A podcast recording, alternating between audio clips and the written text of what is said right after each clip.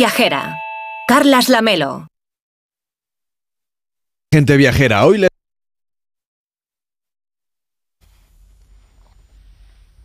Para ser más precisos, les mando la postal desde lo que fue, en otros tiempos, un teatro.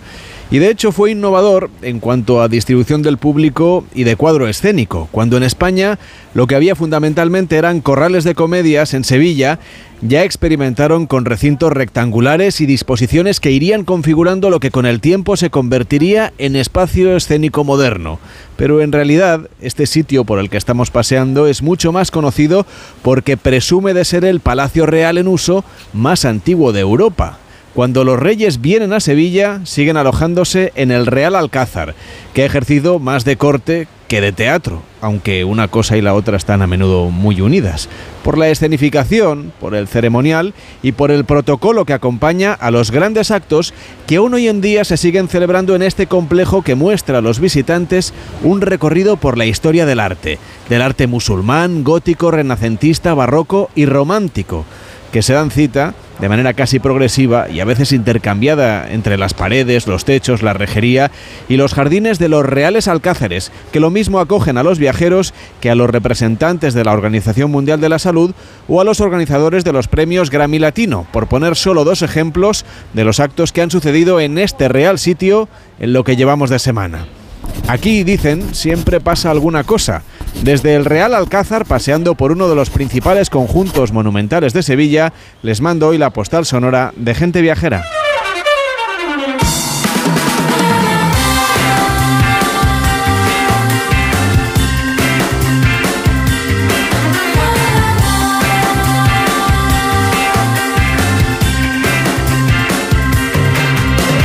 Gente viajera el programa de viajes de Onda Cero con Carlas Lamelo.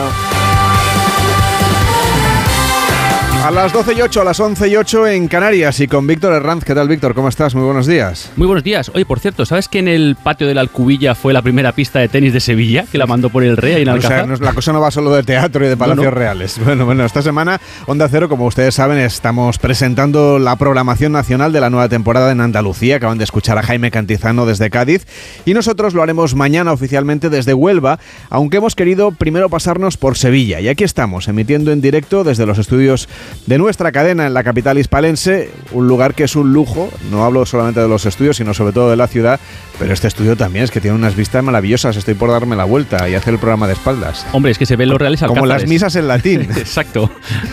De cara ¿no? a, la- a los alcázares que están aquí detrás. Y la verdad es que ayer pudimos disfrutar no solo de esos patios, ese olor a humedad tras las lluvias, a naranjos a punto de madurar, al incienso que vendían en los puestos ambulantes, a la giralda, a la catedral. La verdad es que es una maravilla, la melo. Bueno, esa estampa visual de la catedral, de la Giralda desde el patio de las banderas de los Reales Alcázares es un regalo, pero a ti, Víctor, ¿qué es lo que más te ha gustado de esta visita que ha hecho el- parte del equipo de gente viajera a la capital andaluza? Pues mira, por un lado, pues pasear por el interior de la catedral, ver la tumba de Colón, de la Virgen de la Antigua, el altar mayor, bueno, pues es siempre muy agradable, pero la visita al Alcázar, sinceramente, me ha, me ha impresionado en esta ocasión por ese olor a humedad, el calor tropical que hacía, que parecía que estábamos en Cartagena de Indias.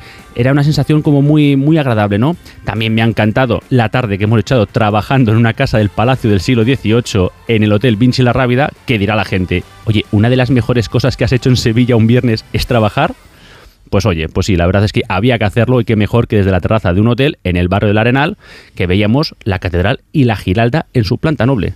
Y por último, pues bueno, pues eh, tras tapear la taberna Las Columnas, me quedo con esas sensaciones de estar en el sur, donde parece que las preocupaciones y los problemas se superan con una sonrisa. Y no te quejes del calor porque me parece que estamos gozando de unas temperaturas increíbles, porque este verano en Sevilla ha habido 50 noches tropicales según la EMET, así que el tiempo que tenemos ahora es maravilloso. Enrique Domínguez Uceta, ¿cómo estás? Buenas tardes. Muy buenas tardes, Carlas. Pues no estoy tan bien como vosotros porque realmente el sitio en el que estáis me parece absolutamente maravilloso, sobre todo eh, el Real Alcázar que tiene esos patios maravillosos, esos jardines, esos espacios enlazados, ese laberinto. La verdad es que se podría rodar, yo creo que una serie eh, de Netflix completa eh, Hombre, cambiando de Juego de Tronos, pues, de sin- una sala para otra. Sin ir más Juego lejos, se ha Tronos. rodado justamente aquí, o sea que, bueno, pero hoy contigo vamos a dar un paseo por la ciudad de Ibiza, porque a menudo nos dices que es tan bonita que no tenemos en cuenta lo especial que es y su importancia, porque es una ciudad, Enrique, Ibiza para gozarla. Bueno, sí, es una ciudad gozosa, es preciosa, encantadora, tiene unas vistas estupendas, invita a olvidarse del paso del tiempo trepando y bajando por, por sus calles, sentándose en las terrazas de sus placitas y rincones, pero además tiene mucho que ver y mucho que contar. Yo siempre pienso que está muy bien que la hayan declarado Patrimonio de la Humanidad porque realmente se lo merece, no solamente es bonita, es de esos lugares que no tienen rival en el mundo y son de verdad los que justifican el viaje. Es una maravilla pasear por el casco histórico y encontrarlo tan lleno de vida tan animado y, bueno, ahora mismo cuando ya falta poco para que se cumplan 25 años de su declaración como Patrimonio de la Humanidad. De hecho, Enrique, fue una declaración que afectaba a la parte antigua de Ibiza, la parte fortificada, pero también a otras zonas alrededor de la ciudad. Bueno, yo creo que sin duda la parte fortificada es la más valiosa, sin la que seguramente no habríamos tenido la declaración de la UNESCO, es la parte alta de la ciudad que se llama Daltvila, la ciudad alta, la zona más elevada, la que podía ser defendida con más éxito contra los ataques por mar de flotas enemigas y de piratas. Y la UNESCO pues lo declaró Patrimonio de la Humanidad por ser la fortaleza costera mejor conservada del Mediterráneo, de todo el Mediterráneo, no es poco desde luego, pero cuando uno mm, ve estos sitios tan fuertes, llenos de murallas, de elementos defensivos, pues sospecha que a lo mejor los primeros que ocuparon el sitio en tiempos remotos se fueron a vivir allí por la dureza del lugar, por lo fácil que sería defenderlo, pero también nos cabe la sospecha de que a lo mejor lo escogieron por lo bonito que era. Sabemos que no fue así, que en realidad fue el miedo y la lucha por la supervivencia la que levantó estas ciudades tan valiosas, tan emocionantes de recorrer, como la parte alta de la ciudad de Ibiza y yo todavía me pregunto por qué lo hicieron tan bien, tan hermoso y espectacular, porque en realidad yo creo que nunca ha sido realmente tan, tan delicioso como lo es en estos momentos. Oye, viendo lo bonito que es el lugar y lo bien cuidado que está, porque está impecable, desde que es patrimonio de la humanidad especialmente, no solo es valioso por sus defensas, es que también es uno de los sitios más interesantes del Mediterráneo por las historias que han sucedido en este lugar. Bueno, sí que lo es y además eh, tiene lo que tienen los sitios más atractivos del mar Mediterráneo, los que más enamoran a los viajeros y es esa mezcla de patrimonio valioso, de dulzura de vivir, de agrado, de tranquilidad, del lugar donde parece que se detiene el tiempo y yo creo que es lo mismo que te encanta de las islas griegas, en Santorini, en Rodas, en las islas más pequeñas y calmas y, y también en Ibiza de manera impresionante porque aquello parece una escenografía, un gran puerto al pie de una roca roca elevada cubierta por la ciudad vieja de Ibiza, con las fortificaciones en la parte alta, con plataformas desde las que los cañones dominaban la entrada al puerto y con la parte baja fuertemente cerrada por murallas que llegan prácticamente al borde del agua. Era muy importante protegerse de los ataques de los piratas que vivían en el Mediterráneo, muchos de ellos se refugiaban en las costas del norte de África y desde allí pues no les no les costaba mucho llegar hasta las costas de Ibiza y por lo tanto estaban siempre en peligro. Siempre ha sido un una isla en la que era muy importante defenderse de esos ataques, de esos peligros que llegaban por mar. Y, la verdad es que es muy bonito en, en, esa entrada por las puertas bajas, esa ascensión tranquila por las calles empinadas y llenas de tipismo hacia la parte más alta. Yo creo que proporcionan una experiencia única y lo mejor está sin duda en la parte alta, porque cuando llegas a la coronación y te asomas para dominar desde arriba el lugar, ese estratégico puerto al que se accede por un corredor formado entre las islas de Ibiza y de Formentera, con varios peñones surgiendo del mar violentamente, pues estás en uno de los paisajes más bonitos de toda Baleares. Bueno, el sitio es magnífico, no hace tanto estuvimos haciendo desde allí en directo gente viajera, pero tenemos que hablar del patrimonio que conserva, porque hay mucho que ver en esta zona de la isla. Bueno, en Ibiza la belleza natural no quita la cultural y si hablamos del equilibrio de la isla de Ibiza, pues sin duda alguna hay que destacar la manera tan agradable en que se mezcla el patrimonio con el paisaje en, en, esa isla. Es algo único. Basta con entrar en barco en el puerto de la ciudad de Ibiza, ver toda la fortaleza antigua coronando la peña para darse cuenta de que es un sitio muy especial, una ciudad nacida sobre un cerro fortificado y, y esa peña, pues lo que se hizo fue protegerla con murallas en tiempos de Felipe II, bajo la dirección del arquitecto Calvi y del ingeniero Fratín, que eran italianos, los mejores sin duda alguna en temas defensivos, que hicieron unas fuertes murallas eh, con defensas abaluartadas para, para protegerse ya de los cañones que se estaban extendiendo por todas partes. Y la verdad es que ese tipo de fortificaciones están muy bien conservadas. Esas murallas que rodean el casco viejo al que se accede por cinco grandes portones por los que tenemos que entrar para ir ascendiendo por esas angostas callejas empinadas y retorcidas que le dan un ambiente verdaderamente medieval. Y vamos subiendo pues al encuentro con la catedral y con el castillo que están muy arriba. Y, desde lo más alto pues las vistas se extienden sobre la vila Midjana, que es la ciudad media, y la vila Naval, que es la parte baja junto al puerto en la que se acumulan los puestos de artesanía en ese largo mercadillo que se suele llenar al atardecer. La parte antigua de, Ibiza está considerada como una fortaleza de la pólvora, de planta estrellada para usar la artillería de manera más eficaz. Y siempre se dice que Ibiza es la ciudad blanca, pero esto no siempre ha sido así. La blancura es bastante reciente porque Ibiza, en, el tiempo en que se hicieron las murallas, era como el resto de las ciudades mediterráneas del norte. Estaba toda colorida, todas las casas estaban coloridas con revocos de vivos colores. Y además es un gran destino para ir, por ejemplo, ahora que llega el otoño, a mí me gusta especialmente pasear por la parte alta, deambular sin prisa por todas esas calles, por las plazas, que de alguna manera se van asomando al mar, Enrique.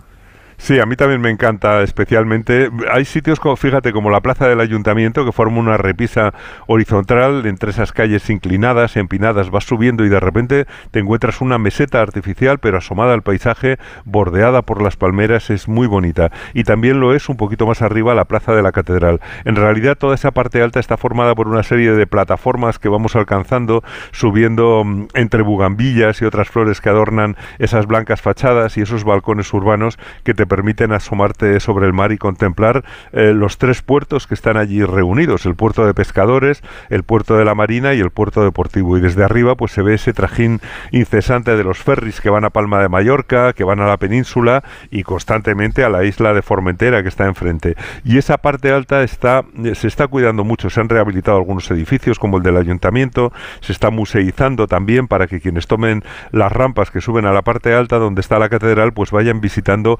pequeños museos muy cuidados como el de Medina Yavisa, dedicado a la Ibiza árabe, anterior a la llegada de los cristianos. Es muy interesante, está metido en el centro de la ciudad, en una excavación de las murallas antiguas, al que se han unido también otros elementos convertidos en pequeños museos, como el del baluarte de San Pera, eh, dedicado a la muralla renacentista, y el de San Jaume, con réplicas de cañones y de la artillería de los siglos XVI al XVIII. O sea que casi todo lo que vemos actualmente es relativamente reciente, Enrique. Seguramente de los siglos XVI al XVIII, el tiempo de los piratas del Mediterráneo pero hay cosas mucho más antiguas. Eh, sí, y podemos decir que son recientes las cosas eh, que vienen ya del Renacimiento, como tú dices, de los siglos XVI a XVIII, eh, pero hay cosas mucho más antiguas. De hecho, al pie de la ciudad está también el Puig de Smolensk, con la mayor necrópolis púnica cartaginesa del mundo, donde se enterraron durante un milenio. Hay más de 3.500 enterramientos allí que nos hablan pues de la historia de verdad antigua de la isla, una isla que ha pasado por manos fenicias, cartaginesas, romanas y musulmanas antes de llegar a ser de la corona de Aragón hasta hoy. Bueno, esa, esa necrópolis púnica también se declaró Patrimonio de la Humanidad junto a otros elementos como el poblado fenicio de Sacaleta, muy cerca de Ibiza, los antiguos huertos de Sesfeisas y varios barrios extramuros, los barrios de la Marina, de Sapeña y Esoto, y también los campos de Posidonia, del fondo marino que separan Ibiza y Formentera, eh, están declarados Patrimonio de la Humanidad, naturalmente. Me parece, a mí que es mucho más conocida esa parte histórica de la Declaración del Patrimonio de la Humanidad que probablemente la parte de la naturaleza y quizá no, no sea justo, ¿no, Enrique? Pues sí, porque en un paseo, si te das un paseo en bici desde, desde la propia ciudad y llegas a Sesalines o, te acercas a los encantos de, esas playas que están al pie de la ciudad, pues son una maravilla. Pero yo creo que es una buena idea que se declaren patrimonio mm, ambos aspectos, los monumentales y los naturales, porque la tanto la arquitectura como el lugar, porque cuando, cuando están bien relacionados son una misma cosa. Y me parece bien que se agrupen en esa declaración diferentes elementos de la singularidad de Ibiza, de su historia, desde los lugares arqueológicos que decíamos de Sacaleta con sus antiguos asentamientos y la necrópolis de Puche de Smolins, que dan testimonio de esa intensa vitalidad del Mediterráneo, que a veces nos cuesta imaginarlo, pero antes de que la historia se hiciera por escrito ya estaban los barcos navegando, eh, ya estaban conquistándose ciudades, ya se comerciaba, ya se construían edificios de piedra que pueden parecer toscos, pero que eran muy inteligentes, y yo creo que esos restos de Sacaleta y Puche de Smolins pues testifican el importante papel que tuvo la isla en la economía mediterránea. Pero sin duda la joya, claro, es esa fortaleza, ese casco viejo, la entrada por la puerta con el puente levadizo de Sestaules, la calle de la Virgen, las plazas de Vila y de Sacarrosa, las tiendas, los restaurantes, los museos, como el de arte contemporáneo, el Museo Puyet, el Museo Arqueológico, la Catedral, la Iglesia de Santo Domingo, la Capilla de Ciriaco. Hay muchísimo que ver en ese casco histórico que ahora está muy bonito y yo creo que está cada día más bonito a partir de este momento porque hace unas semanas estaba a toda presión turística de los meses de verano, pero ahora poco a poco se va reduciendo la cantidad de gente, las temperaturas siguen siendo deliciosas, el agua sigue estando cálida y apetecible, o sea que yo creo que estamos casi en un momento perfecto para una escapada a Ibiza. Pues les proponemos viajar a Ibiza para conocer su capital durante el otoño, Víctor. Así es, un periodo que podremos disfrutar de paisajes mediterráneos, de pinares y costas turquesas para nosotros solos, rutas en bicicleta sin tráficos, en la que podremos, pues, por ejemplo, parar a desayunar, contenedor, eso sí, en los pueblecitos del interior, hablar con sus habitantes, disfrutar de los mercadillos como el de San Miguel y, por qué no, pues también compartir eventos y festivales como el Ibiza Light Festival de octubre en el Dal Vila y rodeados de arte, cultura y tecnología. Está con nosotros Rafa Triguero, que el alcalde de Ibiza. ¿Cómo está? Buenos días. Buenos días, Carles. Buenos días, Víctor. Y buenos días, Enrique. Y muchas gracias por hablar tanto y también de la ciudad de Ibiza. La verdad que es un orgullo escuchar eh, un programa específico como el vuestro que hable de nuestra ciudad de la forma que lo hacéis. Bueno, no es para menos. ¿eh? Decíamos que es una muy buena propuesta acercarse a Ibiza en otoño, cuando además la ciudad vive, como nos decía Enrique, ya a otro ritmo, ¿no? Así es. Muchas veces eh, las personas que nos visitan relacionan a la ciudad de Ibiza y a la isla en general con el sol, con la playa y con el ritmo frenético del verano, pero la ciudad de Ibiza y la isla en su conjunto es mucho más que eso. Hemos hablado y habéis hablado, y además muy bien, de las, eh, los bienes declarados eh, Patrimonio Mundial, pero Ibiza cuenta con una amplia oferta cultural, con una amplia oferta gastronómica, con un clima maravilloso, donde se puede disfrutar en los meses desde el mes de octubre hasta el mes de abril de ese clima fantástico al aire libre, con también acompañado una oferta deportiva estupenda en esos meses de invierno y con distintas actividades que dan vida y ofrecen la oportunidad a todas esas personas que se quieren desplazar hacia nuestra isla, en concreto hasta la ciudad de Ibiza, de aprovecharlo, de disfrutarlo con esa oferta, amplia oferta y con todos los bienes y con todo nuestro patrimonio que contamos en nuestra ciudad. Por cierto que el próximo año es un año especial para la ciudad de Ibiza, como decíamos, porque van a conmemorar los 25 años de la Declaración de Patrimonio de la Humanidad. ¿Cómo lo van a celebrar? Eso es, el año que viene es el 25 aniversario de la Declaración Mundial como Ibiza Patrimonio de la Humanidad, de todos esos bienes declarados, no solo los arquitectónicos que hemos hablado mucho, sino también los naturales, como puede ser eh, las praderas de Posidonia. Deciros al respecto que la Asociación PADI de Submarinismo eligió a Ibiza en el año 2011 como el mejor destino de Europa para practicar eh, buceo recreativo. Y además contamos con el precio buceable más importante del Mediterráneo a 50 metros, el carguero hundido Don Pedro, con, lo que esto conseguimos ampliar esas eh, modalidades, esas disciplinas deportivas que posibilitan a todas esas personas que quieren venir a conocer nuestro patrimonio, nuestra historia en la ciudad y compaginarla y complementarlas con deporte, en este caso el buceo, pero también contaros que a lo largo de estos próximos meses hasta final de año contamos con una vuelta cicloturista fantástica para todos los amantes del ciclismo y que quieren conocer sobre las dos ruedas nuestras, eh, nuestros pueblos de interior, nuestra ciudad y demás, que lo puedan hacer de una forma compartiendo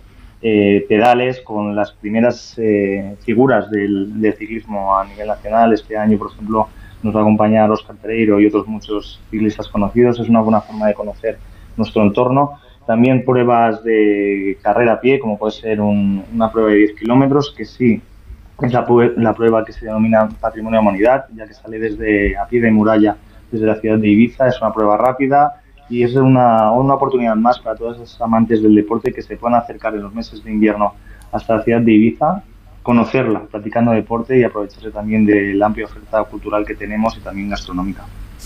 Decíamos, Enrique, por ejemplo, de que el fondo, el fondo submarino en este caso muchas veces no está suficientemente reconocido, ¿verdad?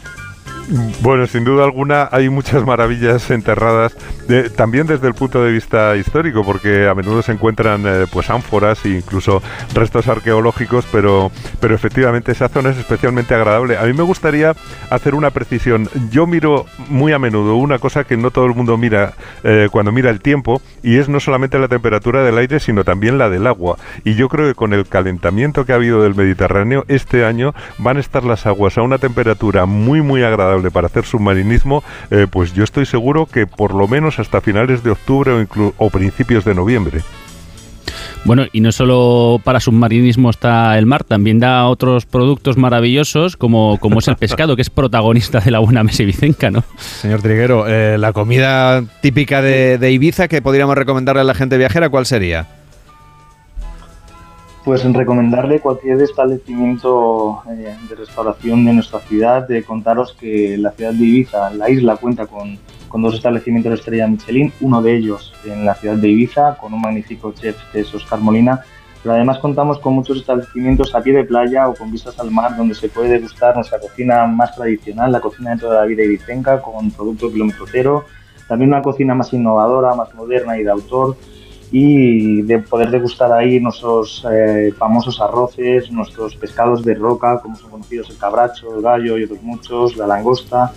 Y es eh, la cocina tradicional donde contamos con muchos restaurantes que están dando una evolución para poner esos platos de toda la vida de forma más innovadora y también deciros que nuestra relación, nuestra restauración posibilita para todos los bolsillos que todo el mundo que quiera conocerla la pueda conocer de bien agrado sin lugar a dudas es un, efecto más diferenciador contar con estos eh, amplia cocina ibicenca, ya no solo a nivel de arroces, sino todo lo que nos ofrece el mar, que de forma destacada posicionan en el, en el mapa gastronómico nacional a la ciudad de Ibiza. Bueno, y en el deportivo nos hablaba usted de esa ruta cicloturista que se puede hacer ahora en otoño, pero a finales de enero tiene una carrera de 10 kilómetros que estoy pensando si apuntarme, alcalde.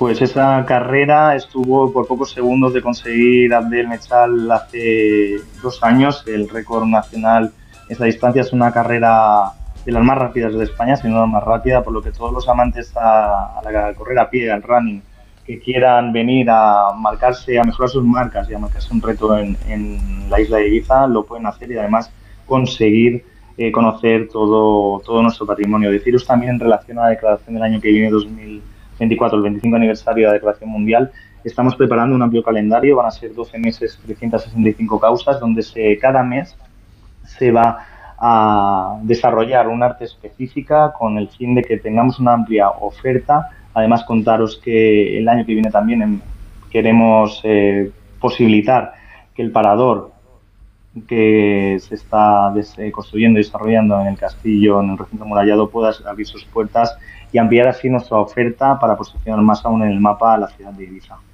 Pues será una ocasión estupenda para visitar Ibiza, pero antes en otoño también tienen ocasión los oyentes. Rafa Triguero, alcalde de la ciudad de Ibiza, gracias por acompañarnos. Buenos días. Muchas gracias, muchas gracias, un saludo y os espero en nuestra ciudad.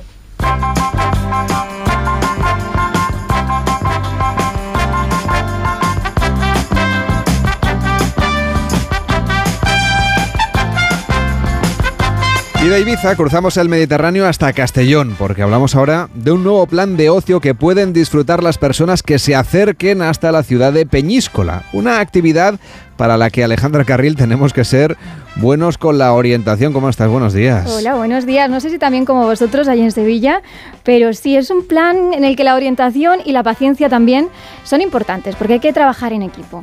Bueno, hoy nos vamos a perder en un laberinto. Sí, y no en un laberinto cualquiera, porque entramos en el laberinto más grande de España. Está en Peñíscola, como bien decías, y tiene un recorrido de 3 kilómetros. Yo creo que quienes hayan visto películas como Alicia en el País de las Maravillas se podrán hacer una idea de lo que es entrar en un camino lleno de incógnitas, porque siempre va a estar la pregunta de qué dirección seguir para poder coger la salida correcta. Y es que visitar el laberinto de Peñíscola es una manera de conocer esta ciudad turística desde otro punto de vista, porque bueno, es un plan para pasar una tarde en familia, con amigos, también con tu equipo de trabajo, por ejemplo, porque además ofrecen la opción de intentar salir a través de un escape room, así que ya sabemos, a lo mejor el equipo de gente viajera puede ir hasta el laberinto. Hombre, nos encantaría, ¿verdad que sí, Enrique, al laberinto, o si no, por lo menos recorrer el casco histérico y, y el castillo del Papaluna, ¿no? Bueno, siempre todos los cascos históricos tienen también algo de laberinto, pero, pero es muy divertida esta posibilidad porque no nos podemos olvidar que los laberintos existen desde la antigüedad, pero casi siempre han sido en ocasiones una diversión para los palacios de los nobles, eh, que algunos de ellos construían un laberinto simplemente para diversión de sus invitados, o sea que es, un, es una actividad muy noble y otros lo hacían para que no les encontraran en caso de que entraran los enemigos, pero es muy muy agradable. A mí lo que me gustaría saber es eh, qué pasa si realmente te pierdes y no encuentras la salida. Hombre, supongo que habrá una alternativa. Oscar Bosch, propietario del laberinto más exacto, más grande de España, que está en Peñíscola. ¿Cómo está? Buenos días. Hola, buenos días. Bueno, estaba preocupado Enrique por si se pierde en el laberinto. Hay salida, ¿no? Hay salidas, hay salidas. aparte de, hacer el recorrido y, perderte y, pasar el tiempo así sin prisas e intentar encontrar salida, eh, hay cuatro salidas de emergencia para la gente que se pueda perder y se agobie. Bueno, ¿qué consejos nos daría usted para orientarnos dentro del laberinto? No sé si hay algún truco. No, no, truco no, paciencia. Paciencia y ir buscando y sin prisa. Y tener un buen sentido de orientación. Bueno, decíamos que es el laberinto más grande de España, también es el tercero más grande de Europa. ¿Cómo surge esta idea? ¿Cómo surge este plan de hacer una actividad pues tan curiosa? Sí, pues bueno, mira, nosotros tenemos un eh, centro de jardinería y se nos, eh, se nos planteó la ocasión de, hacer algo, algo que tuviera relación con el, con, con, las plantas, para la gente, siendo Peñíscola una zona tan turística y tal, y a mi padre se le ocurrió eh, hacer eso, el laberinto, el laberinto vegetal más grande de España, y construirlo al lado de, de nuestro centro de jardinería. Y con esa idea la familia decidimos construirlo ahora hace ya cinco años y durante estos cinco años hemos plantado las 4.000 plantas de alegustre japónica y irla cuidando poquito a poco hasta que este año por fin hemos podido abrir. Bueno, en marzo abrieron, después de tanto tiempo, tanto esfuerzo creyendo en este, en este proyecto. Me parece que han venido muchos viajeros y además tienen otra propuesta que nos adelantaba antes Alejandra, que es lo de acceder al laberinto a través de un escape room. ¿Cómo es esta experiencia? Sí, esta experiencia em, la hemos puesto en práctica este, este verano y ha tenido muy buena acogida, a la gente le ha gustado, pero eh, para octubre-noviembre estamos planteando otro escape, eh, sobre todo en principio será para colegios y, grupos grandes, eh, basado en el mito del, del, del laberinto del rey Minos y su arquitecto Dédalo. Y será un juego para para grupos, para eh, entrenar habilidades como la orientación, el trabajo en equipo y resolver enigmas para conseguir salir. Oscar Bosch, propietario del laberinto más grande de España, que se encuentra en Peñíscola. El laberinto del Minotauro va a ser esa nueva atracción, como decíamos, a partir de octubre, pero hay otras muchas razones para visitar y recorrer este laberinto sin estrés, como decíamos. Gracias por estar con nosotros. Buenos días. Gracias a vosotros. Buenos días.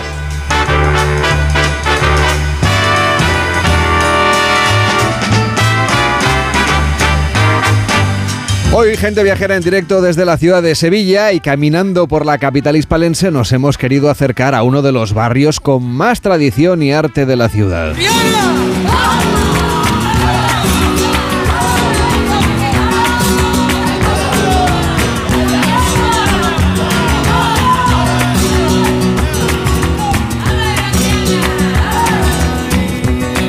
Como ya les ha chivado Poveda, nos referimos, claro, a Triana, un sencillo pero animado barrio de Sevilla, más allá del río, como su nombre original en árabe indica, Atrayana y un barrio que descubrimos la Melo caminando junto al puente narco de Isabel II, recorriendo sus bares y tabernas y buscando pues esa autenticidad que le caracteriza. En sus tabernas podemos degustar infinidad de platillos de salmorejo, croquetas, tortitas de camarones, montaditos de pringá, boquerones, cazón en adobo, flamenquines y demás maravillas gastronómicas en un barrio que, bueno, que respira arte, respira música y respira vida de barrio, como nos cuenta Leonardo Sánchez Díaz, que es un vecino de Triana. El arte es el arte porque siempre está en Triana. La verdad se habían dicha. Lo más bonito de Triana para mí son su gente. Lo más bonito, su gente, lo bien que nos llevamos trabajadores, humildes. Cuando los turistas vienen aquí a un barrio de Triana, es porque saben que aquí hay su arte, su buena gente, como podéis observar un barrio que ha sido cuna de grandes artistas flamencos y que se ha caracterizado por forjar una entidad propia que bueno, pues que va más allá de la ciudad a la que pertenece y sobre todo pues también por la hospitalidad de sus gentes y de sus vecinos hacia los locales, hacia los viajeros, dando lo mejor de ellos y siempre que pueden, como explica Carlota, otra vecina de Triana. Triana que acoge no hace falta. Y aparte con la gente, cuando viene, te recibe súper bien. Eso es lo que le, gusta a la gente, que se siente como en casa. Por eso todo el mundo que se va quiere volver. Un sitio que es bueno de comida, ambiente y flamenco, lo la cacerola en calle Castilla 36 que da con vistas al río y aparte de tener el flamenco y la comida, es todo tan espontáneo, tan bonito que sale a flor de piel. Aquí lo vivimos mucho. Ya le que caso la buenas señales de que la gente venga, eso porque Desde luego. el sitio donde vivimos. Y además es que no solo fuimos a, degustar, bueno, pues eh, la cocina tradicional a orillas del Guadalquivir, sino que encima estábamos pues un poquito más alejados de las zonas concurridas, disfrutando del cariño de la gente, de la amabilidad de aquellos que piensan que dar de comer y hacer feliz a los clientes es algo más que una profesión, es una forma de vida, pero también hay que acercarse a las capillas de sus santos, a ver los pasos que en Semana Santa saldrán en procesión, recorrer la orilla del río junto a los pescadores, visitar el mercado, el centro de cerámica, el castillo San Jorge, el castillo de la Inquisición. Vamos, es que no te la terminas. Pues este recorrido por Triana que nos ha hecho Víctor Herrando sirve para llegar a, a una pequeña pausa de publicidad. Enrique, te saludo mañana desde Huelva, que estaremos en la Casa Colón. Pues hasta mañana entonces, feliz sábado. Hasta luego. Pues ya saben, una pequeña pausa en Gente Viajera y a la vuelta nos vamos a ir a Alemania. En Onda Cero, Gente Viajera, Carlas Lamelo. Almería, eres mi sol. Sol que ilumina enigmáticos paisajes y naturaleza salvaje. Luz de aguas cristalinas y cielo estrellado. Eres viento, sal, emoción y paz. Almería, eres mi sol. El sol que necesito. Diputación de Almería y Costa de Almería. Sé el primero en tener los nuevos Motorola. Con diseño ultra fino, materiales de primera calidad, incluido cuero vegano y colores asombrosos. Como el Motorola G84 5G de 256 GB con sistema de cámara ultra pixel por solo 299 euros. O el Motorola Edge 40 Neo de 256 GB con protección frente al agua IP68 por 399. Los tienes en el corte inglés. Entonces con el móvil puedo ver si mis hijos han llegado a casa o si han puesto la alarma al irse. Claro, puedes verlo todo cuando quieras. Con la app ves si está conectada la alarma y con las cámaras puedes ver si están ellos o no. ¿Mm? Además, con los sensores de puertas y ventanas sabes si está toda la casa cerrada. Es así de fácil. Y para cualquier otra cosa puedes avisarnos que nosotros siempre estamos al otro lado. Protege tu hogar frente a robos y ocupaciones con la alarma de Securitas Direct. Llama ahora al 900-272-272. ¿Nervioso por la vuelta al trabajo? Tranquilo, toma Ansiomet. Ansiomet con triptófano, lúpulo y vitaminas del grupo B contribuye al funcionamiento normal del sistema nervioso. Ansiomet, consulta a tu farmacéutico o dietista. Si eres docente te perdiste el año pasado el encuentro Mentes AMI de la Fundación A3 Media, no puede faltar a la segunda edición el próximo 21 de octubre en Madrid. ¿Te preocupa cómo impulsar el pensamiento crítico entre tus alumnos en tiempos de inteligencia artificial? ¿Quieres conocer de la mano de expertos maneras innovadoras de transmitir valores y creatividad en el entorno digital? Consigue tu invitación a partir del 2 de octubre entrando en mentesami.org. Fundación A3 Media. Colaboran Platino Educa y Unie Universidad. Te esperamos. En Onda Cero, gente viajera, Carlas Lamelo. En la ciudad de Stuttgart, que es conocida por muchísimas cosas en Alemania, también está la sede de Mercedes-Benz. Y hasta aquí nos hemos venido porque desde el año 2006 que tienen en marcha un gran museo, un edificio que es monumental, que se puede ver desde la carretera. Ningún sitio mejor para contemplar un museo dedicado al mundo del automóvil. Además, al lado del estadio de fútbol que también lleva el nombre de esta marca automovilística, nos acompaña Vivian Gress. ¿Qué tal? Muchas gracias por acompañarnos. Buenos días. Encantada, buenos días. Vamos a empezar hablando del edificio. Es un edificio relativamente reciente, decía yo que es del año 2006 y que lo que nos evoca es a un viaje a través de la historia del automóvil de tres marcas muy conocidas que han acabado trabajando juntas, como son Daimler, Mercedes y Bonds. Háblanos un poco de la historia que hay detrás de esta marca y cuándo empezaron a cooperar, porque no fue una cosa natural entre ellos dos, sino que tuvo que ver más bien con situaciones económicas que se vinieron produciendo con el paso del tiempo. Pues antes fueron competidores al inicio, es que no no trabajaron juntos nunca, eso es muy importante saber. Y pues fusionaron las dos empresas, fusionaron en 1926, después de la crisis en los años 20, es que antes tenían una cooperación, eh, dos años antes, y después fusionaron. Háblanos de la historia de por qué los coches Mercedes se llaman Mercedes. Pues se llaman Mercedes eh, porque había una hija eh, con nombre Mercedes y lo que es muy importante, ¿quién fue el padre? Un hombre de negocios que fue cliente, un cliente muy importante de la empresa Daimler y que antes de 1900 compró eh, muchísimos coches, una producción de más de, de ocho meses y quería un motor más potente y decía así, quiero dar el nombre de mi hija Mercedes al nuevo motor. Y hizo un contrato con eh, la empresa Daimler. Y eh, pues después eh, de la carrera en Francia, en 1901, el coche con el nuevo motor, el coche de la empresa Daimler con el motor Mercedes, tuvo muchísimo éxito y todos comenzaron a hablar de los coches Mercedes. O sea que no era el nombre ni de ningún ingeniero ni del creador de la empresa, simplemente un cliente. Sí, un, buen cliente. Sí, un buen cliente porque él también vendió los coches. Tenía una casa preciosa en Francia, en Niza.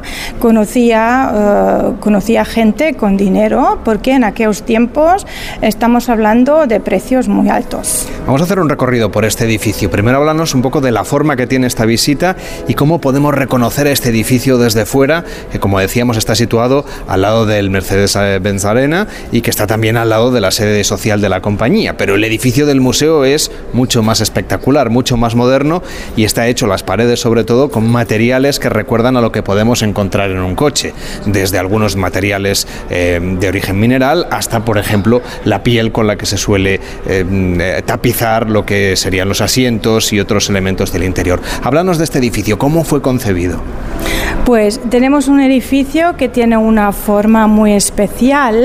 Em, hay una hélice doble con nuestras informaciones eh, genéticos y una hoja de trébol. Es que nació de estas dos formas el museo y dentro del edificio lo que se ve bien que casi no tenemos paredes rectas. Eh, todo está así incurvado y parece un edificio muy dinámico. El arquitecto fue de los Países Bajos, un estudio Berkland Boss, y el concepto eh, es del arquitecto alemán de Stuttgart eh, con nombre Hage Merz.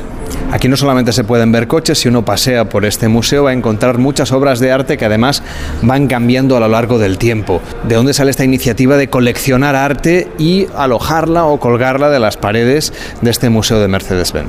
Pues la idea eh, de coleccionar arte nació en los años 70 y eh, ahora podemos decir que ya tenemos una colección enorme que está siempre viajando también. Eh, puede decir que más o menos la, la mitad está viajando. De momento tenemos aquí eh, muchísima arte hasta junio. Hay algunas piezas que pienso que van a quedar aquí, pero no tengo más informaciones de momento. Em, pues pueden venir y ver lo que quedó aquí en la exposición. Vivian, estamos en una sala muy especial de este museo que tiene unas vistas panorámicas sobre la ciudad de Stuttgart o la zona, digamos, industrial en la que se encuentra este museo de Mercedes-Benz. Pero ¿qué es lo que hay en esta sala donde estamos? Pues estamos en una sala eh, que eh, muestra eh, muchísimos coches de celebridades, lo que es muy interesante para las personas que vienen aquí a ver la, la colección. Estamos frente a un coche que tiene historia. De hecho, todos los que hay en esta zona tienen historia porque han pertenecido a personajes ilustres o al menos lo han utilizado. En este lado tenemos una enorme limusina que fue utilizada por la reina Isabel II en su visita a Stuttgart en los años 60. Eh, sí, es que um, había dos versiones um, que la reina podía utilizar. Eh, una versión está aquí y es la versión blindada que tenemos, un, eh, pues un coche de lujo muy confortable y, uh, y, me parece que este coche conoce otros prominentes y VIPs sí, porque, porque, trabajaba durante muchos años. ¿no? que digamos que Mercedes lo cedía al Estado alemán para poder homenajear a los visitantes extranjeros, a los grandes líderes mundiales que venían a este país. Sí, era de, pues de, de nuestra empresa y le- el gobierno podía tener el coche para los prominentes o jefes de Estado. Al otro lado, otro jefe de Estado, en este caso el emperador de Japón, que también tenía un coche Mercedes que ha acabado aquí. Sí, eh, es de los años 30, eh, es un coche precioso y eh, pues este que tenemos aquí es completamente blindado, tiene un peso de casi 4 toneladas y dentro uh, hay también un sistema de comunicación que es muy interesante, en japonés, claro. Es decir, que lo que hay es unos botones donde el emperador le podía decir al chofer apretando un botón derecha, izquierda, de frente, ¿no? Más o menos es así. Sí, exactamente. Otros coches famosos, por ejemplo, este Mercedes fue de Nicolas Cage y al otro lado tenemos uno que fue el que utilizó la princesa Diana de Gales, Diana, que también fue muy conocido, muy fotografiado por las revistas del corazón, por las revistas de la prensa rosa. Sí, exactamente. Es un 500 SL, uh, un coche que ha gustado mucho a la princesa Diana em, y eh, pues lo utilizó durante un año. Eh, dentro eh, lo que tiene es un arco eh, automático em, que fue pues una nueva tecnología. Lo compró en 1991 y lo utilizó concretamente hasta 1992, hasta el mes de septiembre. La princesa Diana de Gales fue usuaria de este coche que ahora está también en este museo y justo al lado el papamóvil, que seguramente sea uno de los coches, yo creo, más famosos que tenéis aquí, al menos el que más se puede identificar. Este lo utilizó el Papa Juan Pablo II en sus viajes por el mundo y también en sus audiencias en Roma. Sí, es un, coche eh, que es muy interesante. Eh, de momento es la única clase G que tenemos en el museo.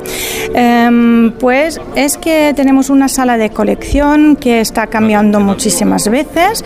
Em, antes teníamos, ahora tenemos la arte, antes eh, la exposición del modelo SL y eh, la clase G. Y teníamos muchísimos eh, coches de la clase G en la sala. Em, y eso también es interesante que la sala está cambiando muchísimas veces. Lo que es interesante, vamos a ver lo que, lo que va a venir. Cuando los visitantes vienen a este museo pueden comprar la entrada, entrar y salir varias veces si quieren salir a comer fuera y luego volver y regresar y continuar con la visita o incluso si quieren se pueden quedar a comer, se puede hacer una visita digamos de todo el día. Sí, claro.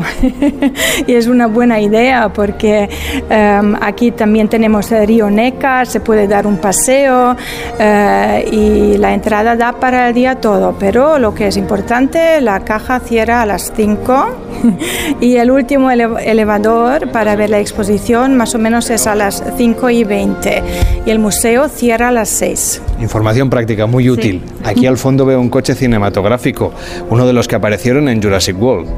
Eh, Sí, fue la continuación de Jurassic Park, El Mundo Perdido. Y también los coches pueden ser actores. Muchísimas gracias Vivian por este viaje a la historia de Mercedes-Benz en este museo en Stuttgart. Hasta la próxima. Muchas gracias por su visita. En Onda Cero, gente viajera. Carlas Lamelo.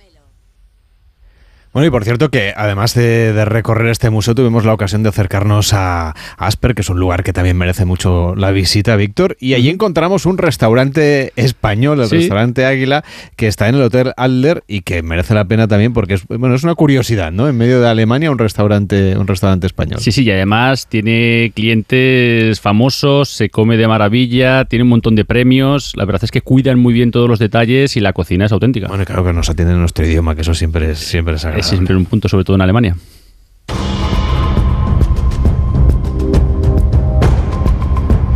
Ya les contamos que Onda Cero y el Grupo A3 Media, junto con seis ONG internacionales, hemos activado el Comité de Emergencia para ayudar a los afectados por el, por el terremoto de Marruecos. Miles de personas han perdido la vida, eso ustedes ya lo saben, y decenas de miles se han quedado sin casa y sin recursos, así que pueden hacer su aportación llamando al 900-595-216. Voy a decirlo un poco más despacio, 900 595 216. También podemos entrar en la página web comitéemergencia.org. Juntos salvamos más vidas.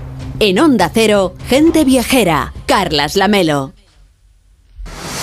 ¿Cansado? Revital. Tomando Revital por las mañanas recuperas tu energía, porque Revital contiene ginseng para cargarte las pilas y vitamina C para reducir el cansancio. Revital, de Pharma OTC.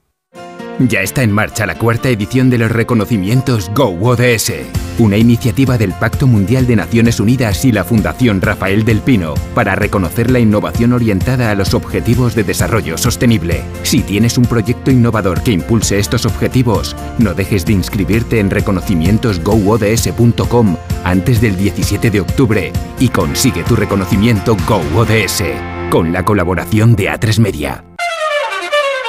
Onda Cero presenta su programación para la nueva temporada en Andalucía. Con este motivo, el programa Gente Viajera se realizará en directo el domingo 17 desde la Casa Colón de Huelva. Semana especial Onda Cero en Andalucía. El domingo 17 de septiembre, a partir de las 12 del mediodía, Gente Viajera desde Huelva, con Carlas Lamelo. Te mereces esta radio. Onda Cero, tu radio.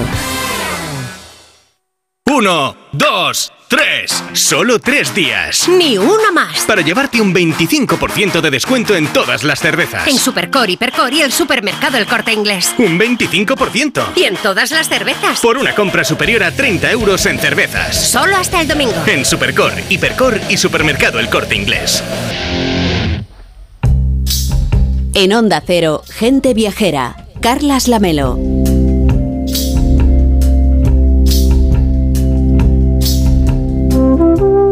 Y este fin de semana se está celebrando en Vilanova y la Geltrú la primera etapa de la Copa América. Y Eva Miquel está por allí. ¿Qué tal Eva? ¿Cómo estás? Buenos días. Buenos días, Carlas. Bueno, el temporal no obstante ha obligado a anular alguna de estas primeras pruebas, ¿no?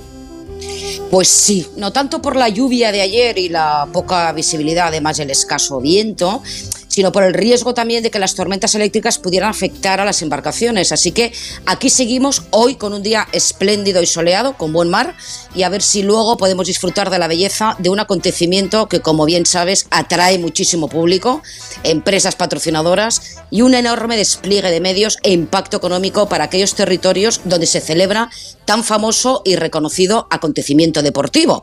No en vano, Carlas, eh, se trata del tercer evento deportivo mundial, solo por detrás de unos Juegos Olímpicos y el Mundial de Fútbol y que se remonta a 1851.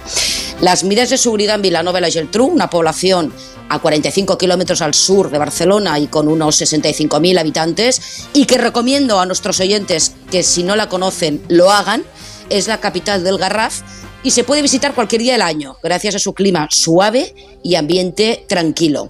Así que hoy habrá total expectación para poder ver en estas aguas del Garraf a los seis equipos participantes, que son el Emirates eh, Team New Zealand, el Ineos Britannia, el Luna Rosa Prada Pirelli, el Alinghi Red Bull, el Orient Express y el American Magic.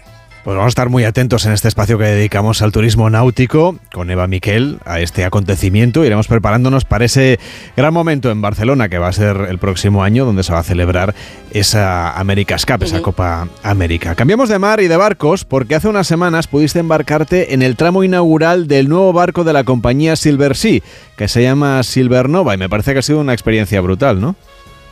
Pues sí, Carlas, la verdad es que te diré que la inauguración del Silvernova ha revolucionado el sector del crucero de lujo.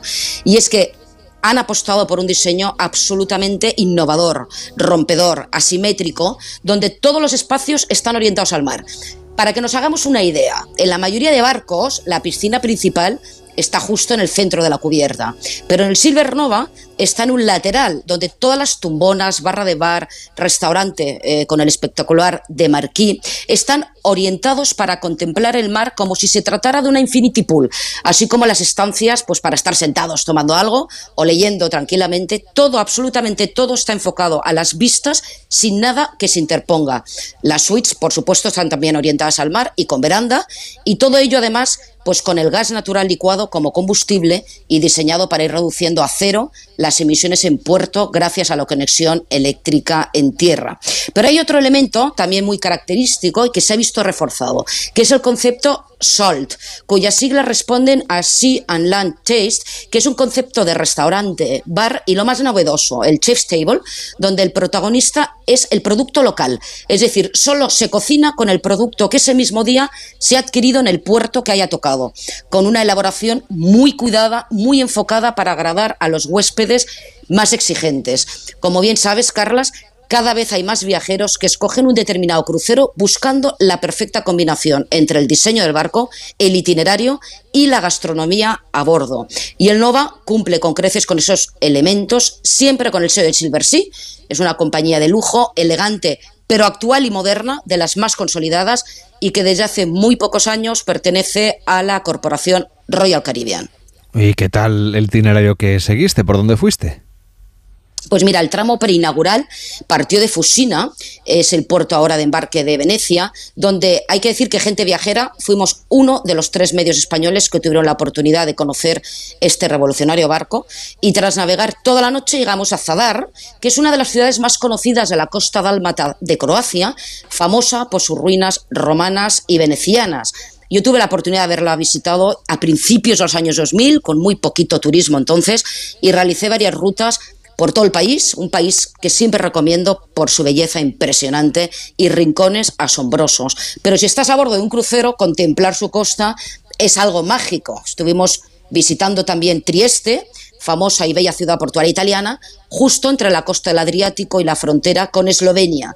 Ahí podemos ver mucha influencia austrohúngara y es otra buena opción para recorrer toda esa costa y su interior, en ese triángulo entre Italia, Croacia y Eslovenia. Y ya una vez regresamos a Fusina, tras empaparnos de todas las novedades del Nova a bordo y degustando sus propuestas gastronómicas francamente interesantes, ya desembarcamos y el barco se quedó para realizar en agosto los itinerarios por el Mediterráneo y la costa adriática. Un total de 364 suites con 13 categorías diferentes, con un servicio impecable, donde 544 personas de tripulación hacen que los 725 huéspedes que puedan llegar a estar a bordo del Silvernova, pues tengan todo aquello que precisen para hacer de un viaje una experiencia inolvidable. Ellos como dicen, no venden cruceros, venden experiencias completas, donde si lo reservas además con mucho tiempo, encuentras opciones a las que un buen público, Carlas, puede acceder. En verano, como digo, se quedó el Mediterráneo, en la costa adriática, y ya en Barcelona en breve se va a convertir en puerto protagonista para sus salidas hacia Lisboa, y desde allí iniciarán la temporada en Nueva York y hacia la zona de Caribe y América Central en los meses ya centrales de invierno y primavera. Y el próximo verano, Alaska sí que será la auténtica protagonista, donde el Silver Nova llevará a cabo innumerables itinerarios por la costa canadiense y americana, hasta que se desplace a Tokio para seguir explorando Asia y de nuevo regresar al Mediterráneo en el verano del 25. Vamos, que se va a dar la vuelta al mundo el barco, ¿no? Totalmente. Oye, vamos a aprovechar, Eva, para adelantar a los oyentes que vamos a hacer una sección específica dentro de un tiempo con las mejores propuestas gastronómicas a bordo de un barco de crucero, porque cada vez importa más a la hora de escoger la opción de crucero que queramos realizar el hecho de que se coma muy bien a bordo. Pues sí, y traeremos propuestas eh, para que vayan anotando y para todo tipo de bolsillos y aptas para todos los públicos. ¿eh? En el recién inaugurado Silvernova ha sido sin duda uno de sus platos fuertes, nunca mejor dicho, y pues bueno, pues restaurantes como la Dame, pues el francés ya consolidado, o el Kaiseki, japonés de fusión asiática, o el Marquis en el Puente 10, ¿no? que es un restaurante al aire libre donde se puede desayunar, comer, cenar, con platos de todo tipo, pero una buena selección de propuestas saludables y con unas vistas excepcionales gracias a ese nuevo diseño que hemos eh, comentado. A mí personalmente, además del concepto Salt, me gusta mucho el Silver Note, que es como un pequeño, es un pequeño restaurante para menos de 50 personas, ambientado en un pequeño club de jazz con platos de diseño sorprendentes mientras escuchas en directo piezas inolvidables de los años 50. Y ya, para finalizar con un coste aparte, se ofrece la experiencia del Chef's Table, donde se cocina para unas 20 personas en directo un total de 11 platos con esas vistas inmejorables al mar, donde se dan cita a los mejores chefs del momento, como es el caso de Germán Sánchez, que nos contó que se había formado además en los fogones ojo, del restaurante del mítico hotel de lujo Más de Torrent, que bien conoces, en la Costa Brava, donde ahí es donde se curtió con los míticos platos ampurdaneses de mar y montaña y que nos trae aquí en el Silver Nova. Pues que disfrutes muchísimo de Villanova y la Geltrú y de esa America's Cup, de esa Copa América. Hasta la próxima, Eva. Gracias, Carlas. Hasta luego. Llega, llega Yolanda Viladecans, nos cuenta qué es lo que ocurre en el mundo y nosotros seguimos aquí, viajando desde la radio, hoy desde Sevilla, en Gente Viajera. Hasta ahora mismo.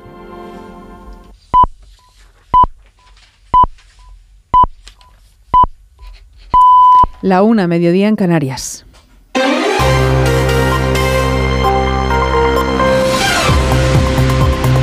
Noticias en Onda Cero.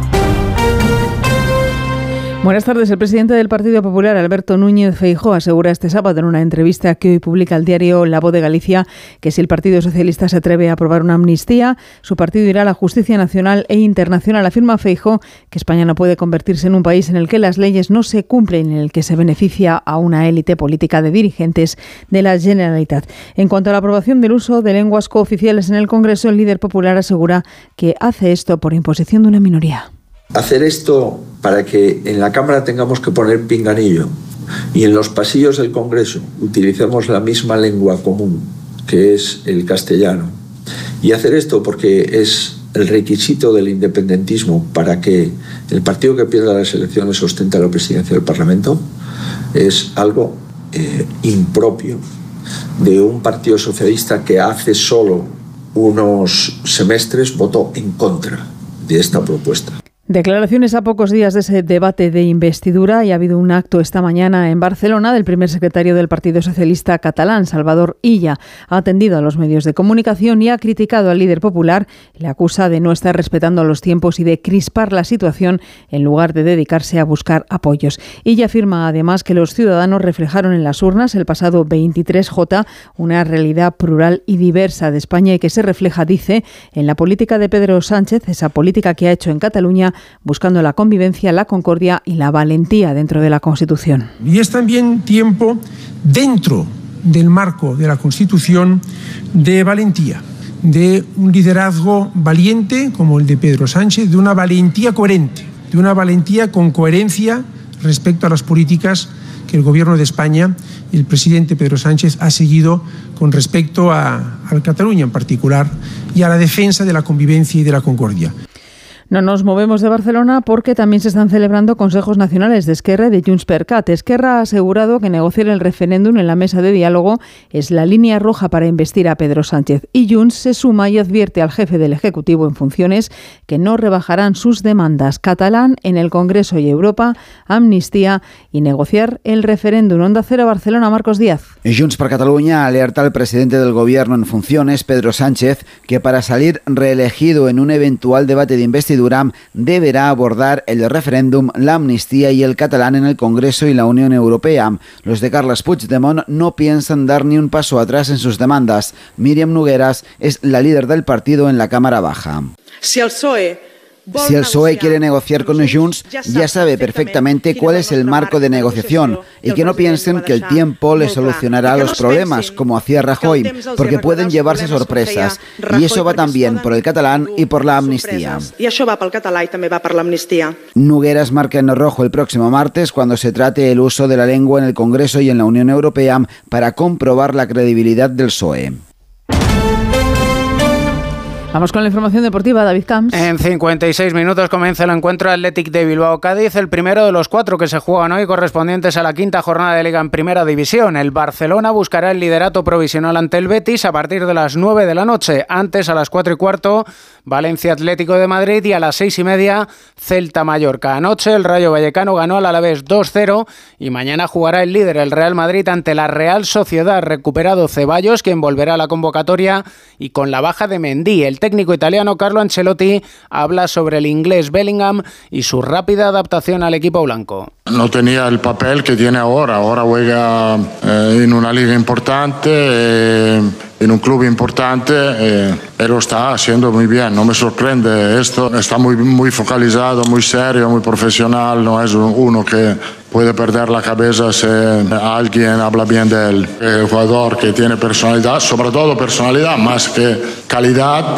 te permite que la, una camiseta tan importante como es la de Real Madrid no, no te pesa.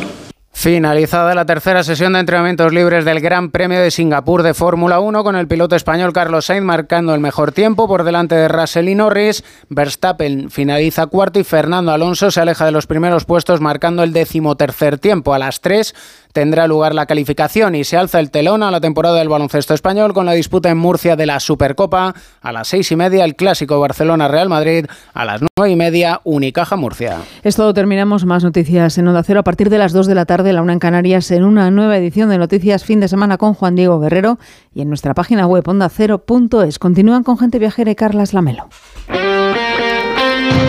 Este sábado disfruta de una gran tarde de deporte en Radio Estadio. Vuelve la liga con dos choques estelares, Barcelona Betis y Valencia Atlético de Madrid.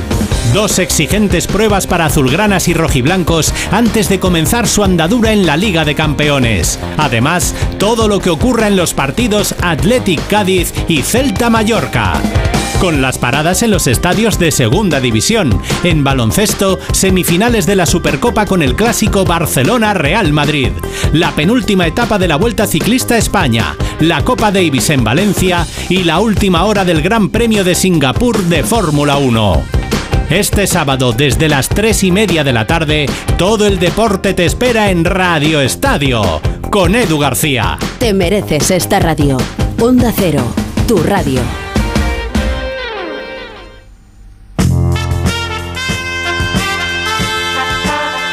Carlas Lamelo, gente viajera.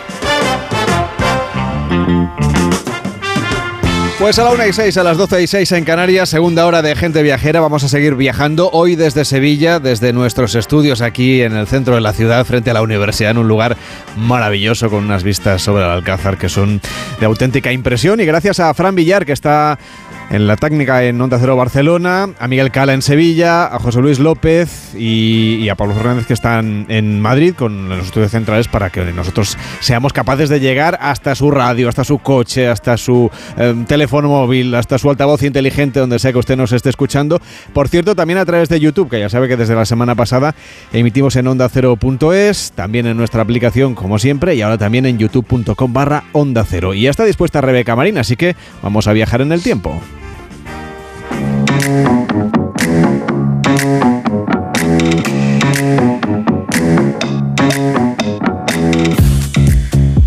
¿Qué tal Rebeca? ¿Cómo estás? Muy buenos días. Muy buenos días, pues te iba a decir que buenos días. Sí, de momento está el sol por aquí, pero creo que amenaza lluvia todo el fin de semana, como, como supondréis, ¿no? Bueno, pues cógete la máquina del tiempo y vete a otro sitio, aunque me parece que el que has escogido es bastante salvaje para este sábado, ¿no? Sí, mira, ¿sabes lo que pasa? Que últimamente he pensado que todo está muy salvaje. La actualidad política, la meteorología.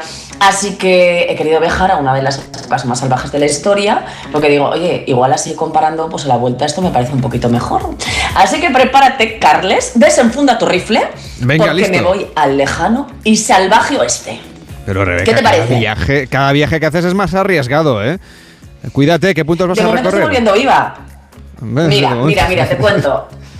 De momento, de momento, de momento, a ver si acabó la temporada. Mira, primero voy a viajar con un grupo de colonos que se dirigen al oeste en caravana.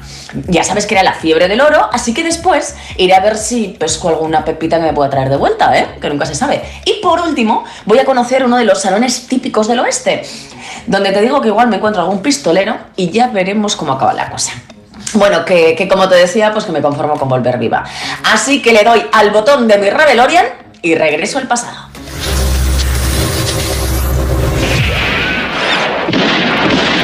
Empezamos bien, Rebeca. Oh, Carles, o sea, quiero decir, nada más llegar aquí ya me he oída. O sea, poca broma que esto es de salvaje, salvaje, salvaje oeste de verdad, ¿eh? Mira, veo, eh. Carles, voy en una caravana, no sé si estás escuchando los caballitos, van ahí un ritmo Totalmente, como si fuera a tu lado. Exacto, exacto. Bueno, pues, pues voy con algunos colonos y estoy en el año 1866. A ver, en medio de la nada, pues porque aquí solamente hay polvo, desierto, un calor fino, fino, te lo digo. Eh, pues eso, el lejano oeste, que tampoco... En fin, se llama así, ¿sabes por qué? Porque son literalmente las tierras del oeste de Estados Unidos. Pues eso, ahora mismo es una zona inhóspita, desconocida eh, y, y por conquistar. Y es lo que viene a ser pues Arizona, Texas, California, Nuevo México, bueno, nuestros, estas ciudades, pero actualmente. Oye, como te decía, eh, uy, mira, mira, bueno, es que a veces, claro, claro, claro, llevan un ritmito que tenemos que llegar pronto. Mira, con las personas que viajo van a lo que hoy sería California. Eh, ¿Para qué? Pues para hacerse ricas. Date cuenta que estamos en plena fiebre del oro, como te decía, y también en plena guerra por las tierras. O sea, aquí cada uno tiene su interés. O hacerse rico con tierras o con el oro. Y también te digo que hacen lo que sea para conseguirlo y van armados. A ver, eh, que es verdad que el oeste sin armas pues es un jardín sin flores, pero si te digo la verdad, yo no me acabo de acostumbrar a esto de que todo el mundo lleve a la vista, ¿sabes? Un rifle o algo así. Eh, eh, mira, voy a hablar bajito porque enfrente de mí viaja un chico que yo diría, te lo digo, Carles, tiene 14 años, o sea, lleva un rifle colgado que pesa más que él. Bueno, pues eso, quería aquellos barros estos lodos, porque ya sabes que lo de las armas y Estados Unidos hoy día, pues, pues sigue siendo bastante viene, todo viene de ahí, ¿eh? Total, total, vamos. O sea, salvaje también es Estados Unidos en muchos aspectos. Oye, por cierto, ¿no sabes lo incómodo que es llevar esto de falda larga, leotardos, ligas y una especie como de cancán que llevo? En fin, que yo me quedo con los vaqueros. Digo los vaqueros, los, los pantalones, no con estos, claro. Oye, eh, tengo que decir. No, no, no sabes todavía. A lo mejor encuentras algún vaquero que te hace cambiar de opinión, ¿eh? Oye, igual, igual, igual se me da bien, ¿eh? Y, me- me, encuentro un cowboy, ¿no? Eh, pero, pero bueno, ya veremos, ya veremos, no me voy a liar, ¿eh? Que me están escuchando por aquí. Eh, oye, por cierto, manejando los caballos vas a alucinar, porque viaja una mujer que sí lleva pantalones y no sabes cómo los maneja, ¿eh? Mira, me ha contado este chaval, eh, no voy a hablar muy alto porque dicen que tiene mucho carácter ella, claro, imagínate que para sobrevivir aquí una mujer lo necesita, se llama Calamity Jane y es muy conocida porque es una de las primeras que lleva pantalones en esta época y también de las primeras exploradoras profesionales. O sea, es tan famosa que alucina, se ha convertido en una especie de mito. Es pistolera, eh, conduce, bueno, ya has visto, diligencias, caballos, juega al póker y algunos dicen que ha ejercido la prostitución. Pero es que te voy a decir una cosa, desgraciadamente es algo muy habitual para las mujeres que quieren sobrevivir aquí en este tiempo, ¿eh? Eh, Ay Dios, ay Dios, ¿qué es esto? Ay, oye, eh, eh, Carles, que, que esto, creo que se... Uy, uy, uy, creo que esto se va a A poner ver, si estás en el oeste, ¿qué esperabas? No, no- tenías que encontrarte con los indios, claro. Madre mía, Pero- madre mía, tienes toda la razón, pero bueno, tú sabes que verlo así en persona. eh, eh, mira, hay indios a caballo, eh, nos tenemos que resguardar. Yo, yo, yo por mí nos vamos al, al fuerte más cercano. Que bueno, que ya sabes que los fuertes están repartidos por todo el territorio y sirven, madre mía, eh, eh, yo me escondo aquí al lado del chaval que tiene un rifle gigante. Bueno, sirven de protección para los pioneros. Vamos, para nosotros frente a la amenaza india. Pero aquí mi pregunta es: ¿quién es la amenaza? ¿Ellos o nosotros? Porque ellos estaban antes, claro. No. Y está, eh, Es- ¿Estás de acuerdo o no? eh, no, totalmente, vamos, pero a mí lo que me preocupa eres tú en este momento. ¿Estás bien? Eh, eh, Porque claro, sí, oigo sí, sí, muchos estoy tiros por ahí, ¿eh? Eh, sí, la verdad es que esto es ya un poco parece locura, que ¿eh? te has es que- metido en un sitio más, más cómodo, ¿no? Sí, sí, sí, hemos llegado, hemos llegado eh, a mi segundo punto, pero no sabes qué tensión. Yo es que me- he dicho que no iba a llevar arma, que igual me la tendría que haber echado al bolso, pues sí, pero aquí, yo, yo que sé, a mí no me gustan. Bueno, pues estamos efectivamente en un sitio más tranquilo, como ves, al lado de un río, y está plagado de gente buscando oro como locos. Me cuentan que están de la mañana a la noche filtrando agua y tierra para intentar encontrar, bueno, pues una pepita que les cambie la vida, claro. Y. Uy, mira. Esto que estás escuchando, bueno, como puedes ver, no todo se está currando. Es mi amigo John que está a la armónica amenizando la jornada. Oye, la verdad es que le da- se le da de lujo, ¿eh? Eh, mira. ¡Uh! Y- ¡Ah! Espérate, espérate, Carles, que acaban de encontrar una pepita. Ay, de verdad que no te la voy. Es que la quiero ver qué solo. emoción, ¿eh? Bueno, Aquí mira, lo está yo- retransmitiendo en directo, madre mía. Claro, claro, acaba de encontrar una pepita, pero yo te diría como una canica de grande. Bueno, imagínate Pues lo eso que debe valer una pasta. ellos, ¿eh? debe, debe valer una pasta, Rebeca. Bueno, esto les cambia la vida. Eh, yo creo que aquí, aquí, mira, claro, claro, es que se va a liar, se va a liar. La- el de la armónica se está animando y yo creo que aquí va a haber fiesta. Date cuenta que muchas de estas personas van a dormir hacia el raso. Con una hoguera, con la armónica, los caballos atados al árbol. Y bueno, y me dirás, oye, ¿por qué no te quedas? Pues mira, yo soy más de cama y de un techito sobre mí, ¿sabes? Conmigo que no cuenten. Así que voy a intentar que algún cowboy, de esos que tú me hablabas, bueno, pues me, me acerque al pueblo más cercano. A ver, decir pueblo es mucho, ¿sabes? Pero bueno, pues al asentamiento más cercano, a ver si puedo tomarme pues, pues un refresquito en el salón. Ay, por cierto, que seguro que no sabías que el origen de los cowboys es nuestro está en la llegada de los españoles a América. Durante el siglo XVI los conquistadores pues trajeron sus tradiciones ganaderas, los caballos y tal, y comenzaron en Nueva España, que hoy viene a ser México, y el suroeste de Estados Unidos, que es justo la zona donde me encuentro ahora mismo, ¿sabes? Eh, esa, que sepas que ese ha sido yo. ¿Cómo me ha salido, eh? A ver, que una tiene recursos. Pues mira, funciona porque me acaba de parar Sí, se está acercando. Un cowboy muy majo. Y, y, oye, pues yo creo que, que, me voy a subir al caballo. No sé cómo acabará esto, pero yo creo Hombre, que en un caballo mucho mejor que en el. Mándanos la ubicación, por, por, si acaso. Oye, sí, no, te iba a decir, claro, la matrícula, el, el, que esto es lo que se hace hoy día, ¿no? ¿A, ¿A, ti no te han dicho que no te subas con extraños a los coches o a los caballos? Pues tienes razón, pero ¿no? tú sabes. Tienes toda la razón, pero ¿sabes lo que pasa? Que es que está cayendo la del pulpo, yo voy con faldas, en fin, que se ha apiadado de mí, muy majo. Eh, oye, oye, Carles, eh, que creo que me he metido más a Malagón. Sí, sí, espera, espera, espera, eh, que nos vamos a poner a cubierto. Mira, hay un tiroteo nada más llegar al pueblo, yo pensando que me iba a refugio. Esto es un sin vivir, te lo digo de verdad. ¿Sabes quién me dicen quién es? Billy el niño que acaba de escapar de prisión y ha matado a 21 personas, nada menos. Pues vaya ojo has tenido. Mira, eh, ay, ay, ay, ay, ay, ay, ay, que me ha pasado uno al lado, ¿eh? ¿eh? Mira, yo me voy a poner a resguardo, a ver si lo consigo. A ver, ¿dónde está? Mira, mira, esto ya es otra cosita. Esto ya es otra cosita. Acabo de entrar en el salón y te digo una cosa que es muy fuerte porque aquí es como si no pasase nada. Los hombres jugando al póker, las chicas bailando el ritmo de la música y enseñando liga. Otras enseñando algo más que liga, tampoco te engaño. Claro, es que tú sabes lo que te decía, que la prostitución está a la orden del día y es una de las salidas pues, que tienen las mujeres aquí para sobrevivir, ¿no? Oye, mira, el primer salón se instauró en 1822, pero en esta época en la que yo he viajado, pues ya están totalmente popularizados y este está hasta arriba de gente. En fin, ¿sabes qué te digo? Que me voy a pedir un whisky y dirás, pues muy mal porque estás trabajando, ya. Pero es que yo tengo que pasar desapercibida, Carles. Y una Coca-Cola aquí nadie me va a poner. Eh, porque, no se ha inventado todavía, no, no se ha inventado.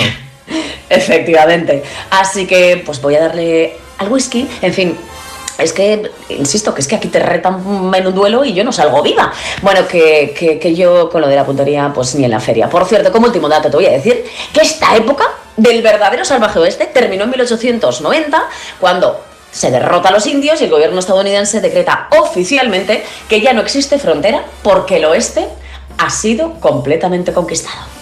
Bueno, tú cuídate mucho, Rebeca, que mira que eres aventurera, pero lo del salvaje oeste quizá es demasiado, me parece. Bueno, y si ustedes quieren vivir estos paisajes, los que ha atravesado Rebeca, pueden visitar los casi 500 kilómetros y 1.600 metros de profundidad que tiene el Gran Cañón del Colorado, cuyo nombre se lo da claro el río Colorado, el responsable de ese paisaje rojizo que con el paso del tiempo ha reducido lentamente las capas de sedimentos, mientras la meseta se ha elevado, regalándonos un lugar único en el mundo y que además pueden sobrevolar en avioneta o en helicóptero o descender si quieren en canoa o haciendo senderismo, vamos, mucho más relajado que el plan de, de Rebeca. Si ustedes no han estado en el Gran Cañón del Colorado, no se lo pierdan. Y tú, Rebeca, mantente viva, que te necesita Jaime Sí, mañana sí, sí. y yo la próxima semana. Dios. Venga, venga, lo voy a intentar. Y voy a intentar buscarme un, un siguiente viaje un poquito más tranquilo, ¿vale? Lo voy a intentar. Pues, pues venga, más tranquilo va a ser el viaje que les contaremos a la vuelta de la pequeña pausa de publicidad porque nos vamos a subir al tren de lujo de la Costa Verde. Gente Viajera, el programa de viajes de Onda Cero con Carlas Lamelo. Del 30 de septiembre al 1 de octubre vuelve la Feria Medieval del Vino en Monte Aragón, Toledo. Catas de vino de las diferentes comarcas, representaciones de la vendimia, teatro de calle, talleres, degustaciones. Del 30 de septiembre al 1 de octubre ven a conocer la Feria Medieval del Vino en Monte Aragón, Toledo. Fiestas de interés turístico regional. Si eres docente te perdiste el año pasado el encuentro Mente Sami de la Fundación A3 Media, no puede faltar a la segunda edición el próximo 21 de octubre en Madrid. ¿Te preocupa cómo impulsar el pensamiento crítico entre tus alumnos en tiempos de inteligencia artificial? ¿Quieres conocer de la mano de expertos maneras innovadoras de transmitir valores y creatividad en el entorno digital? Consigue tu invitación a partir del 2 de octubre entrando en mentesami.org. Fundación A3 Media. Colaboran Platino Educa y Unie Universidad. Te esperamos. Solo cuatro días, super tecnoprecios en el corte inglés. Lo último, lo más deseado, todo lo que más te gusta en electrónica y electrodomésticos con hasta un 20% de descuento. Con las ventajas de los tecnoprecios. Super tecnoprecios con entregas incluso en el día. Super tecnoprecios, aprovechalo hasta un 20% en electrónica y electrodomésticos. Solo hasta el domingo 17 en el corte inglés. Consulta modelos participantes. Entonces con el móvil puedo ver si mis hijos han llegado a casa o si han puesto la alarma al irse. Claro, puedes verlo todo cuando quieras. Con la app ves si está conectada la alarma y con las cámaras puedes ver si están ellos o no. ¿Mm? Además, con los sensores de puertas y ventanas sabes si está toda la casa cerrada. Es así de fácil. Y para cualquier otra cosa puedes avisarnos que nosotros siempre estamos al otro lado. Protege tu hogar frente a robos y ocupaciones con la alarma de Securitas Direct. Llama ahora al 900-272-272. Con las lentillas, el polvo, los ordenadores, notamos los ojos secos, nos pican. La solución es Devisión Lágrimas. Devisión alivia la irritación y sequedad ocular. Devisión Lágrimas. Este producto cumple con la normativa vigente de producto sanitario.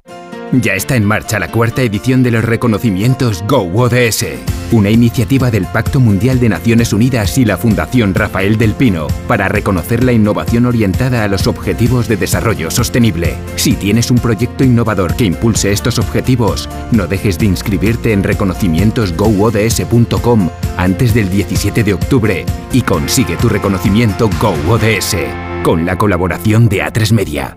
Almería, eres mi sol. Sol que ilumina majestuosos pueblos y enigmáticos rincones. Sol que embellece monumentos y descubre tradiciones. Sol que enciende sabores únicos. Luz auténtica, única e inesperada.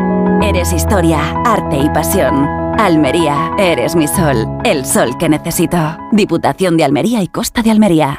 Miles de personas han perdido la vida por el terremoto en Marruecos y millones han visto sus hogares destruidos. Tu ayuda es vital ahora para salvar vidas. Con tu donación, las ONG que forman el comité de emergencia podrán proporcionar atención médica, psicológica, refugio, comida y agua potable. Llama al 900-595-216 o entra en comitéemergencia.org y colabora. Onda Cero, gente viajera, Carlas Lamelo.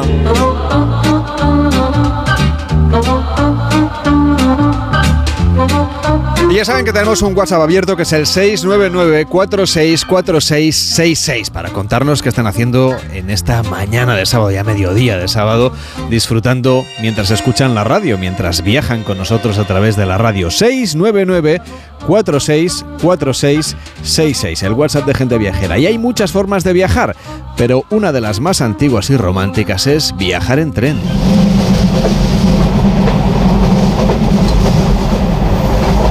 Y el tren al que nos hemos subido es el Costa Verde y viaja despacio. Es uno de los trenes turísticos que tiene Renfe en nuestro país y recorre la ruta entre Santiago de Compostela y Bilbao.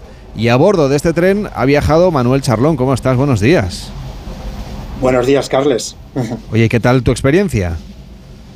Pues mira, sin duda el norte se está poniendo de moda y hemos notado que hace ya unos años va esto en aumento por el climático, por el cambio climático. Pero este viaje en tren desde Santiago a Bilbao nos descubre una manera diferente de ver la España verde y lo primero a través de su gastronomía, con lo que descubriremos el tren y las excursiones que nos hacen. Es decir, la gastronomía es el punto fuerte de este tren. Pero si te parece, Carles, nos lo puede explicar mejor Isabel Sanz, que es la jefa de expedición de este tren. Nos encontramos en un tren muy característico, es un tren de lujo que recorre el norte de, de España. En concreto hace dos eh, itinerarios. Ahora mismo estamos eh, cruzando el norte desde Santiago de Compostela con rumbo a Bilbao. Y el otro itinerario sería eh, la dirección opuesta de Bilbao a Santiago de Compostela. Es un tren que a bordo puede llevar 46 pasajeros, 46 viajeros 14 vagones, eh, incluido pues, un vagón de cocina, un comedor, un pub, una cafetería y otro vagón para el restaurante. Bueno, en el tren se, se come, se cena y se desayuna a bordo. Bueno, se, combina también con, una, con disfrutar la gastronomía de cada localidad según vamos parando. Y bueno, es una experiencia, como puede imaginar, única y, e inolvidable. Y tengo una curiosidad, Manuel, ¿cómo es la estancia en la que se viaja? Porque es un tren de vía estrecha, no debe ser muy grande. Pues sí, pues sorprendentemente la estancia es de lo más confortable. Una cama de matrimonio que es de muy agradecer, armarios para colgar la ropa, otro para guardar la maleta, eh, un cuarto de baño con ducha, con, todo lo, con todas las comodidades. ¿Qué más podemos pedir? Y hay una cosa muy importante, a mí me encantó que se pueda bajar la ventanilla, la ventana del, del, cuarto y poder que entre el aire de lo que es el norte y poder respirar esa brisa del norte. Me estoy mirando el recorrido, Manuel, y veo que la primera parada es en Viveiro, en la provincia de Lugo. Pues sí, la verdad es que es, ya te digo, es un itinerario mm, intenso, ¿eh? la verdad es que es el norte. Viveiro, donde podremos recorrer sus calles, el puerto, un destino marinero con olor a mar, con olor como a yodo, con muchas curiosidades, los miradores, la plaza principal, que es el corazón del pueblo, y sobre todo cargado de turistas y gente del pueblo que se mezclan en, una armonía perfecta. ¿no? Y la vuelta al tren por la noche, tengo que decir que siempre el tren duerme en parado, es decir, y es de agradecer, ¿eh? porque se duerme muy tranquilo. Oye, y el segundo día llegas ya a Oviedo, Asturias. Creo que es el tramo en el que más fotos has hecho tú. De leche. Es decir, hay que cargar bien la cámara por la noche porque el itinerario en este es sencillo, pero veremos pueblos marineros, la playa de las catedrales, todo un símbolo para los fotógrafos. Visitaremos la playa de las, de las catedrales en marea baja, ¿eh? porque si no marea alta no, se, no, no, no nos dice nada. Eh, está todo programado, entramos los primeros, visitaremos Ribadeo, Luarca, cogeremos el tren y acabaremos en Cudillero con destino a Oviedo. Digo esto porque la verdad es que el destino es muy fotogénico y cada parada tenemos un- muchísimas eh, eh, cosas concentradas eh, por, por todo lo que vamos a ver, mar, montaña, pueblos marineros, playas, es decir, no paramos de hacer fotos, pero también mm, de descansar, de ver el paisaje y, y acabar un poco cenando en el tren con la ventanilla viendo el paisaje. ¿eh? Mm, y al principio hemos dicho que el recorrido del Costa Verde es también un viaje gastronómico, tanto por lo que se come cuando nos apeamos del tren, claro, como cuando vamos a bordo. Nos lo cuenta la chef Victoria Fernández. Cada trayecto en este tren tiene una historia distinta, porque claro, eh, hay vías que en las que tienes más movimiento y en otras no. Eh, pues cocinar en movimiento tiene sus truquillos, tienes que ir agarrando las potas, eh, tienes que ir viendo que las cosas no se te muevan, tenemos seguridades eh, distintas para que no tengamos ningún tipo de problema. Siempre hay que saber jugar bien al Tetris. Es algo para que te encaje cada producto en la nevera de manera correcta. Bueno, en los trayectos en el tren, cada mañana estamos en una ciudad distinta. Entonces, lo que hacemos es eh, poner productos de kilómetro cero eh, que, inviten a los clientes a disfrutar de gastronomía de cada parte.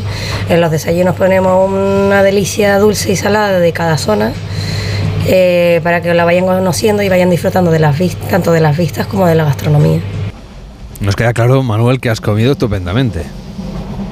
Sin duda, Carles. Ya me quedé sorprendido de lo bien que, que- cocina Victoria y el trato tan familiar que todo lo que son los trabajadores del tren, incluido Victoria, nos hacen a, a todo lo que es el pasaje. Es decir, nos sentimos como en casa de un amigo. ¿eh? Pero este recorrido nos queda mucho todavía porque estamos en Oviedo y estamos en realidad a mitad del camino. Sí, a la- esta parada tenemos Oviedo, Gijón, dos destinos asturianos que tienen mucho que enseñar, pero me voy a dar los una- unas pinceladas porque es, eh, ya te digo, muy largo. Eh, Oviedo recorrer el casco viejo, eh, la- las hidrerías y en Gijón el acuario. Me encanta el acuario de Gijón, me encanta, y la playa, es decir, patear, perderse con los destinos. Es decir, es todo un placer en Oviedo y Gijón perderse. Bueno, y hemos llegado ya a Llanes, abandonaremos Asturias a lo grande, visitando el Parque Nacional de Picos de Europa, Covadonga y Cangas de Onís. Vamos, un día intenso, ¿eh? Para ver muchas cosas. Por eso digo que cada noche que estemos en el tren carguemos siempre la batería de la cámara y de los teléfonos, porque reconozco que antes de entrar en Cantabria, Asturias tiene, me tiene enamorado. Es decir, Asturias es, un- es una comunidad que tiene, la verdad, es, un placer visitarla. Visualmente es una pasada. Es decir, me senté en la cama con la ventana abajo y la verdad es es un cuadro constantemente visual, un cuadro en movimiento. Al Tajo, subir a Covadonga, subes en un bus, Ojo, los que tengan vértigo en la subida a Covadonga que se pongan en el pasillo porque realmente el conductor hay que aplaudirle porque es un maestro conduciendo su- eh, subiendo a Covadonga. Y los que no, que se pongan en la ventanilla porque la ventanilla la verdad es que nos da un, un- paisaje brutal. Eh, el olor eh, nos llena los pulmones. Una vez que estemos arriba del parque, lo mejor es perderse con cabeza. Es verdad que es- es un sitio que te puedes perder con mucha facilidad, pero disfrutemos un poco del paisaje, un poco en soledad, para hacernos un poco la, la- visita. Ir a la Santina, a la cueva. Podemos hacer fotos, siempre con respeto, Carlos. Siempre digo que la fotografía hay que hacerla siempre con respeto. Si hay gente rezando, con discreción, acerca las fotos. Y hay, hay- ganado suelto también a la hora de, de- cuando hagamos fotos a vacas o otros animales, tener en cuenta que nosotros, aunque estén acostumbrados al turismo, hay que tener cuidado con los animales. Y ninguna foto merece mm, nuestra vida. ¿eh? Siempre lo tengo en cuenta, en esta temporada lo voy a decir muchas veces, ninguna foto merece nuestra vida. Y para terminar, eh, el cementerio más famoso es eh, fotografiados, que es el de Llanes y sin duda uno de los lugares en Llanes más visitados. ¿eh? Bueno, y, ya entramos en tu tierra, donde este tren duerme dos noches, una en Cabezón de la Sal y la otra en Santander. ¿Qué excursiones hay en este tramo del recorrido? Pues mira, excursiones tenemos, ya te digo, dormimos en Cabezón en la primera vez, salimos en bus Altamira, la réplica de Altamira, que el que no la conozca merece la pena mucho. Es decir, es un lugar en el que ver un complejo bien adaptado al entorno y nos enseña un poco al entrar a la cueva, eh, antes de entrar en la cueva, el entorno de, una clase de historia y antropología. Es muy, muy importante. Y terminar un poco es la terminar la visita obligada a Santillana del Mar, que ya sabes que es la, eh, la ciudad o el pueblo de las tres mentiras, que ni es santa, ni es llana, ni tiene mar pero mm, desde luego es un lugar muy fotogénico y siempre, siempre está entre los pueblos más bonitos de España. Sí, se lo merece, la verdad es que está muy bien cuidado y ya una vez en Santander, Santander tiene un capítulo aparte, no me voy a centrar mucho, pero me quedo como santanderino que soy con una visita al faro de Cabo Mayor. Y terminamos en Bilbao con una visita al Guggenheim, que todos sabemos que es, en fin, un poco como la modelo, la musa de la ciudad de Bilbao, que supongo que habrás fotografiado desde todos los ángulos ya. Pues mira, eh, todas las ciudades de España, todos los sitios, todos los pueblos tienen una musa.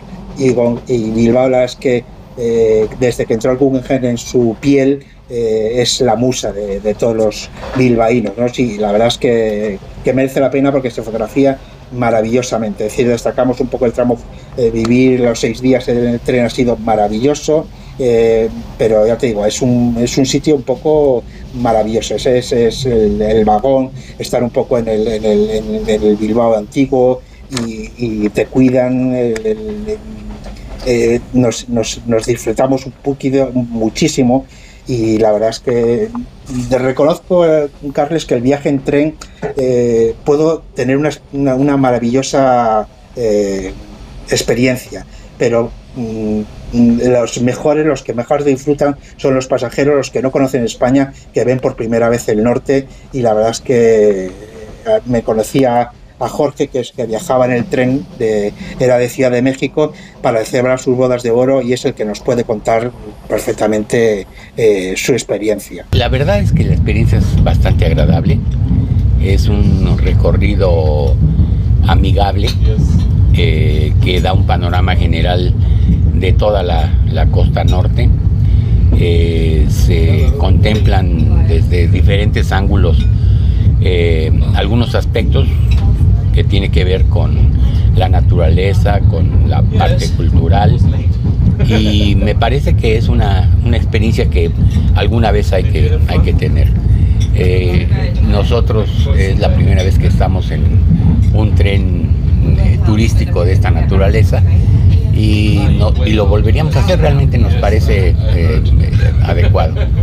No sé si sea si el objetivo de de este, de este viaje es realmente localizar algunos, algunos puntos interesantes y regresar después porque como todo es, se ve el bosque, no se ven los árboles, entonces es un, un panorama que me parece que es importante. Un recorrido el que hemos hecho en este caso que nos ha llevado a esa Costa Verde, que es sin duda uno de los trenes fantásticos de Renfe. Pero te voy a pedir, Manuel, que te quedes con nosotros porque la música es una de las grandes compañeras de viaje. Hay artistas que forman parte de la cultura, de la historia de España y una de ellas es sin duda la gran Lola Flores. ¿Cuántas de sus canciones nos habrán acompañado en nuestros viajes? Es una artista de la que este año se ha cumplido el centenario de su nacimiento y además es una artista que tú en alguna ocasión tuviste la oportunidad de retratar también. Pues sí, porque yo trabajé, antes de dedicarme a los viajes, estaba en prensa, en prensa diaria, y sí que es verdad que en los años 90 me tocó cubrir algún acto en el que estaba Lola Flores y me tocó hacerle una sesión de fotos y tengo que decir como fotógrafo que era una mujer que miraba la cámara como no, como no he encontrado todavía una persona que mire la cámara como Lola Flores. Mm, mm, su mirada era penetrante y tenía otro aspecto fantástico, era según tuviese su pelo, recogido o suelto, sabías con qué Lola Flores te ibas a encontrar en ese momento. Bueno, un referente de la cultura popular del que podemos conocer muchas más cosas a partir del próximo 29 de septiembre gracias a la exposición que están preparando ya en la Biblioteca Nacional. Nos acompaña Alberto Romero, que es comisario de la exposición Si me queréis venirse, Lola Flores en la Biblioteca Nacional. ¿Qué tal Alberto? ¿Cómo estás? Buenos días. ¿Qué tal Lola? Buenos días. ¿Qué vamos a poder descubrir sobre Lola Flores en esta muestra? Bueno, vamos a descubrir eh, al artista frente al personaje yo creo que es una deuda que la cultura española o la sociedad española tiene con esta flamenca de Jerez de la Frontera.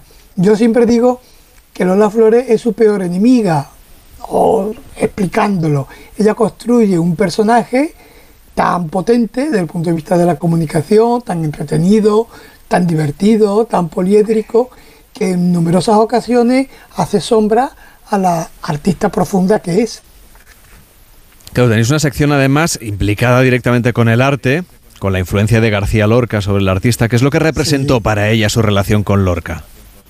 Bueno, eh, su relación con Lorca obviamente es una relación completamente impostada, ¿no? Eh, el lorquismo de Lola Flores eh, tiene que ver un poco con cuáles son algunos de sus referentes y uno de los objetivos que queríamos dibujar o una lectura que queríamos hacer sobre los inicios artísticos de Lola Flores es que eh, era ubicarla en ese magnífico contexto de los años 20 y los años 30, que cuando ella nace, en 1923, que es uno de los grandes momentos de la cultura flamenca en diálogo con las vanguardias, sobre todo las vanguardias de carácter neopopular, los ballets de la Argentina, la Argentinita, eh, el, el gitano, de Federico García Lorca y el nacimiento de la copla, del mundo de la copla, porque la copla nace en torno a 1931. El origen de la copla es un origen republicano, por mucho que después se asocie de manera, de manera bastante eh, bueno, injusta con el franquismo. En este caso, eh, tú, Manuel, que le has conocido directamente, seguro que tienes alguna pregunta también para el señor Romero.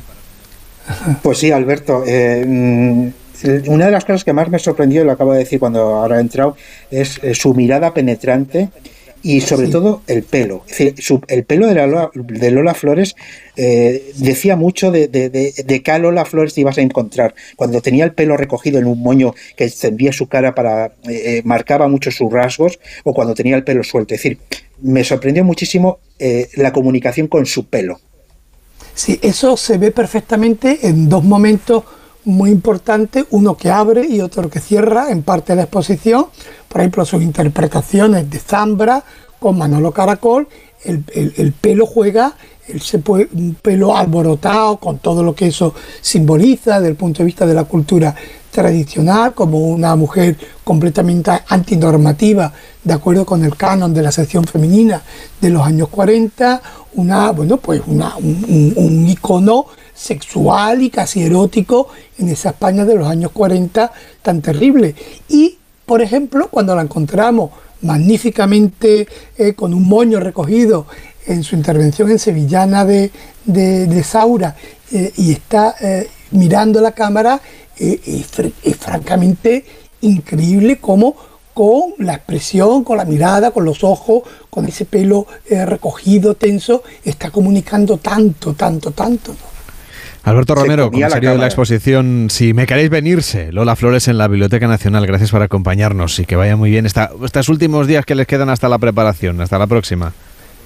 Venga, encantado de atenderos. En el café del burrero, mi madre fue un terremoto y fue mi padre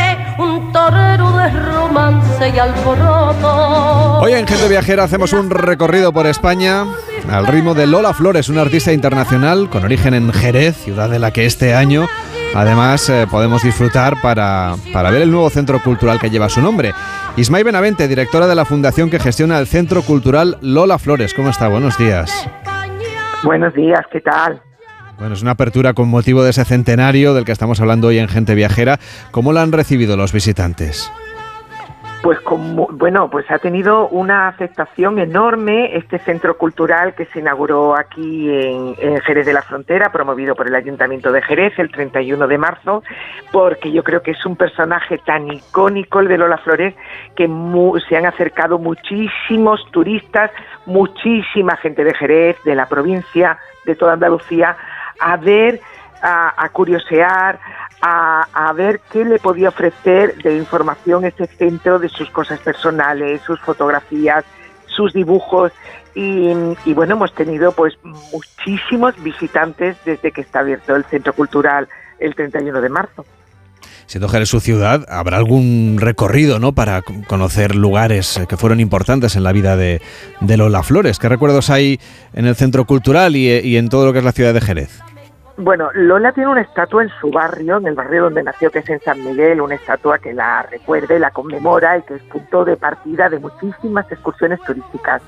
Pero digamos que el centro cultural, que está en el barrio de San Mateo, en la Plaza de Belén, en un antiguo edificio, la nave del aceite del siglo XIX, pues ha recogido como su, su legado, el legado que la familia eh, ha dejado para que la gente lo conozca, el legado que muchos coleccionistas han ofrecido al centro para mostrarlo y, y, y, se encuentran fotos espectaculares, modernísimas, de los mejores fotógrafos de la época. Estaba escuchando al, al, al fotógrafo que, que, sí, que, que, hablaba de sus ojos y de cómo posaba ella y de cómo miraba la cámara. Y esto se nota en las fotos que hay en el centro, ¿no? Eh, con ese descaro, con esa mirada tan libre, ¿no? Y luego, pues ahí en el centro podemos encontrar eh, el traje con el que se casó, con, con, con el pescadilla, eh, muchas fotos familiares, muchas fotos de todos los personajes, los artistas nacionales e internacionales con los que ella se relacionó, muchísimas de cuando ellos tuvieron el tablao el Caripén y allí recibían a tantos artistas internacionales. Y por supuesto hay, es también interactivo el centro y hay un teatrito eh, virtual que recrea el patio donde nació, la casa donde nació, eh, sus primeros pasos en el tablao de su padre. Eh, se pueden ver imágenes de sus películas. Se ha hablado de la zarzamora con ese pelo, esa interpretación que hacía con Manolo Caracol, con ese pelo revuelto. Eso se puede ver en el centro, se puede ver la bata de cola de la película de Saura y más trajes. Se pueden ver los dibujos. Ella se diseñaba su propia ropa, alguna ropa, y, y, pintaba, era aficionada a la pintura. Así que es un centro pequeñito que está a punto de ampliarse el año que viene con dos espacios eh, aledaños más, que habrá un tablao, habrá un, un, habrá un para conferencias, para presentaciones, para exposiciones temporales, habrá también restauración, habrá una tienda específica de merchandising, pero lo que ya existe en la nave del aceite, como te digo, ha tenido más de 12.000 visitantes en lo que llevamos de eh, abiertos, muchísima aceptación porque Lola es un personaje, eh, un artista muy completa, muy profunda, como ha comentado el experto de, la exposición de la Biblioteca Nacional, pero además un personaje que yo creo que, que, no se ha puesto en valor, muy, muy innovador, muy moderna, muy empresaria, o sea, fue una mujer muy valiente en una época muy difícil.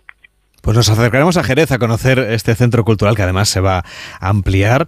Isamay Benaventes, directora gerente de Fundarte, la gestora del Centro Cultural Lola Flores en Jerez. Gracias por estar con nosotros. Buenos días.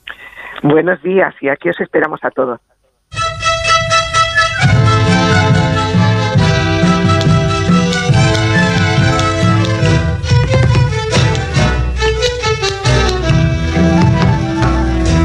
Yo debí ser rano, cortarme las venas cuando ante los halle de una copla mía.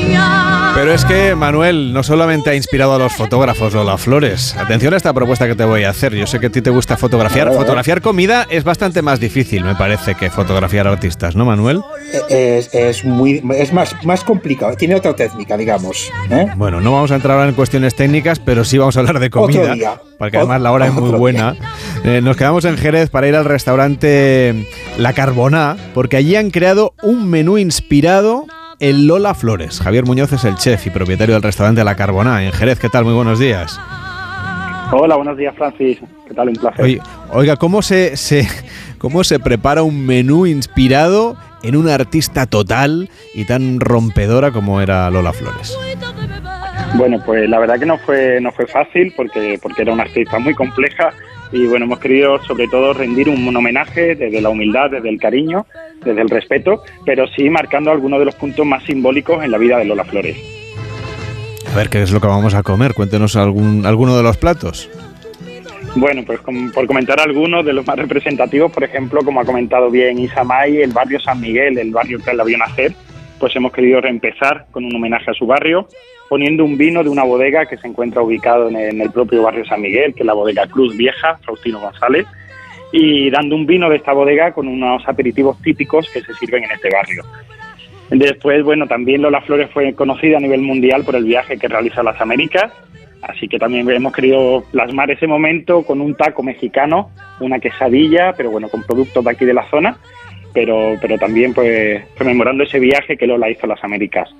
Y terminamos con, con un postre que, hemos querido pues, pues recuperar el perfume del artista. A la época que trabajé en el sello de Roca allí tenían los postres de perfumes. Y bueno, hemos querido recuperar el perfume de Lola, que era Abril de Vittorio Luquino. Ya no se, ya no se encuentra, pero bueno, hemos sacado todos los matices, un perfumista nos ha, nos ha elaborado ese perfume y hemos elaborado un postre que llevan todos los, los, aromas que tiene este perfume. Jazmín, azahar, cítricos, frutos rojos, así que el cliente pues puede comer a la vez que huele el perfume de Lola Flores. esto tienes una experiencia de lo más cautivadora, ¿no? Uno eh, recordar los aromas de un perfume, además tan conocido, yo creo, como este, no solo porque lo llevara Lola Flores, sino porque yo creo que marcó a toda una generación de mujeres, ¿no? Así es, así es. Y sí, pues hemos querido pues todo el visitante, pues ya que, puede ir al museo, ver todas esas fotos y esos recuerdos de Lola, pues que también pueda a través de la gastronomía eh, sentir o vivir un poco de, la vida de esta artista. Pues este menú es lo que les está ofreciendo en Jerez este restaurante que regenta Javier Muñoz, chef del restaurante La Carbona en Jerez y creador del menú en homenaje a Lola Flores. Gracias por estar con nosotros. Buenos días. Muchísimas gracias, un placer. Manuel, pues ya sabes, a ver cómo sacas tú la foto de un postre que se llama Abril y que huele a Lola Flores. Es un reto difícil. Pues la verdad es que es complicado. Pero te voy a decir otra cosa de Lola. Cuando te miraba, te hablaba, ¿eh? con su mirada te decía todo.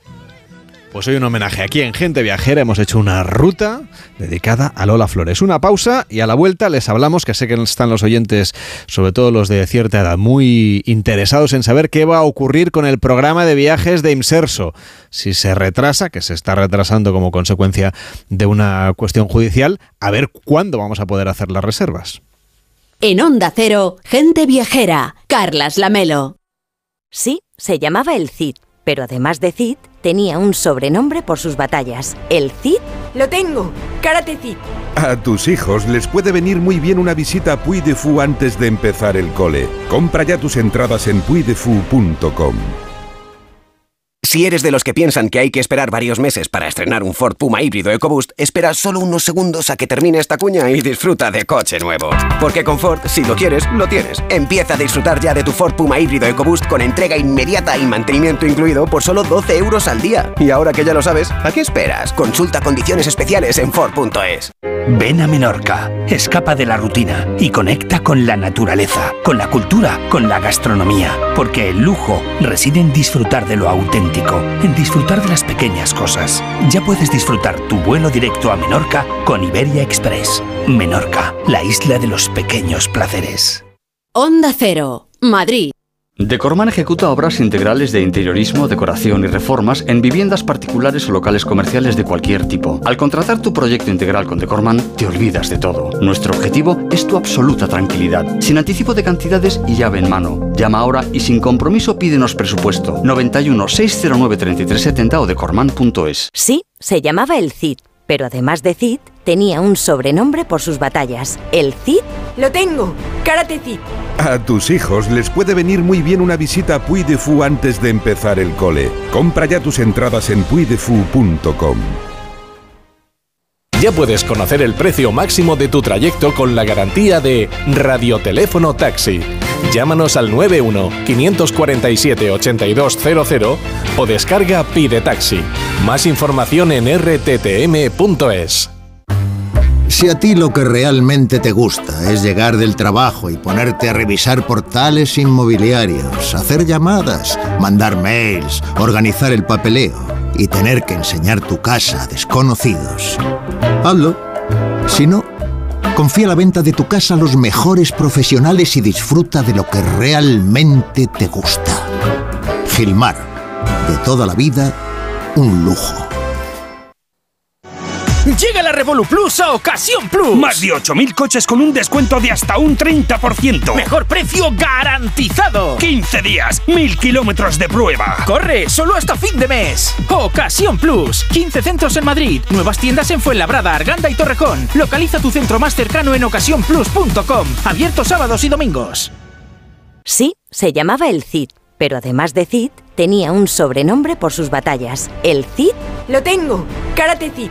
A tus hijos les puede venir muy bien una visita a Puy de Fou antes de empezar el cole. Compra ya tus entradas en puydefou.com. Gente Viajera, el programa de viajes de Onda Cero con Carlas Lamelo.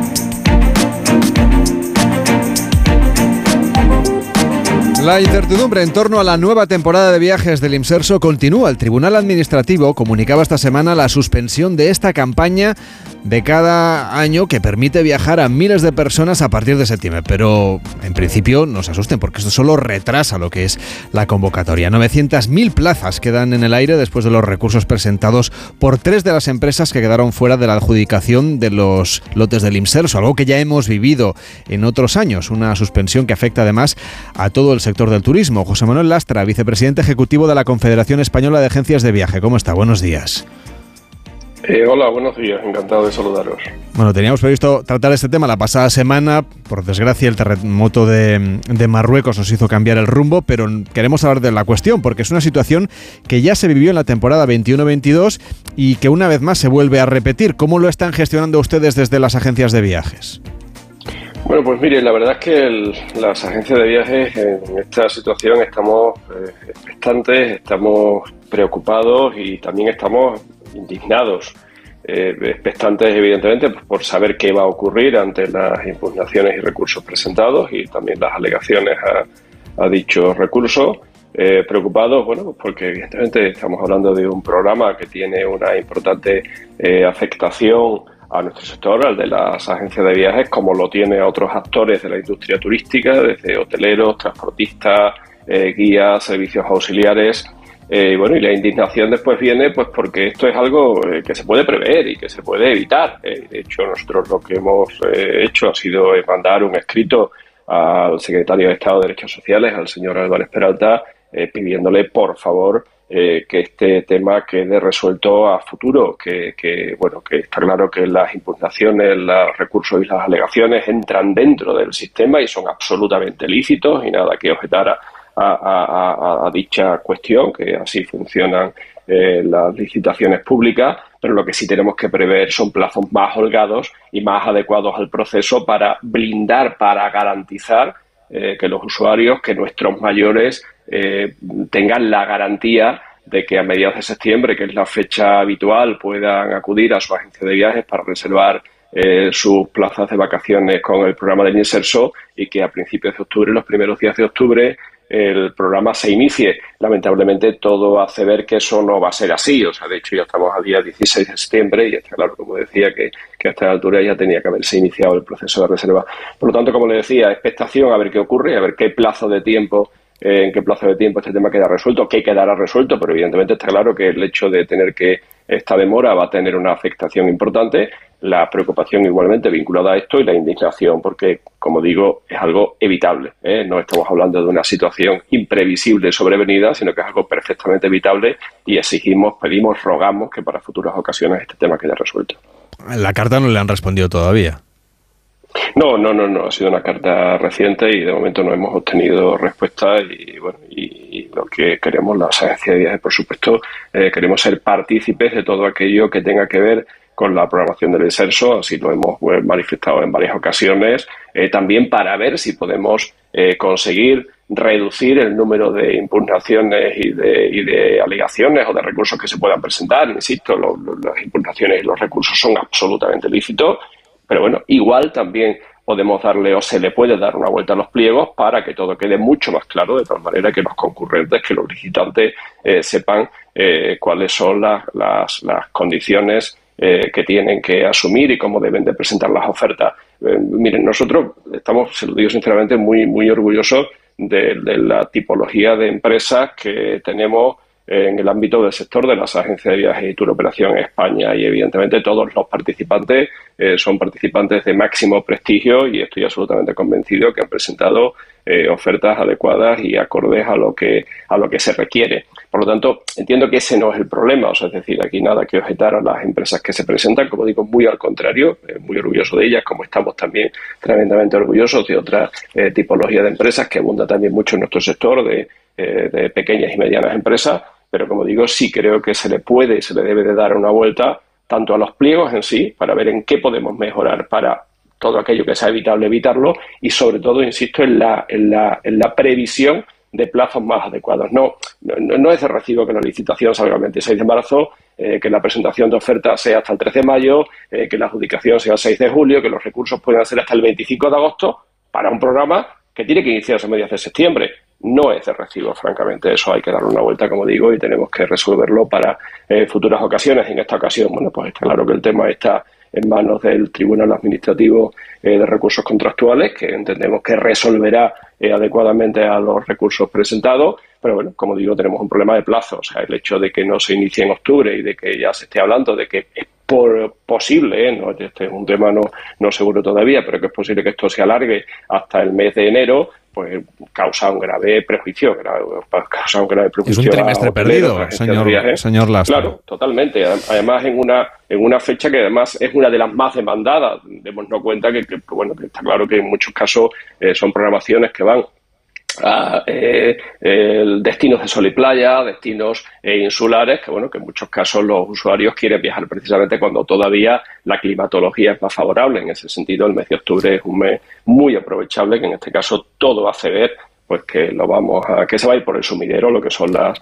los viajes que se podían haber hecho en el mes de octubre, probablemente también en el mes de noviembre.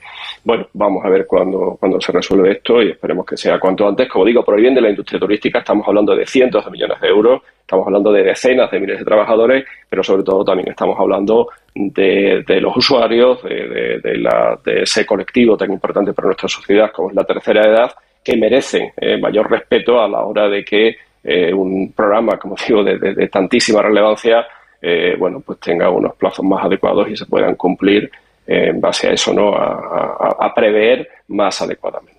Por cierto, pensando en los oyentes que seguramente están pendientes de lo que ocurra para ir a su agencia de viajes ya para hacer sus reservas, ¿qué consejos, qué recomendaciones les daría?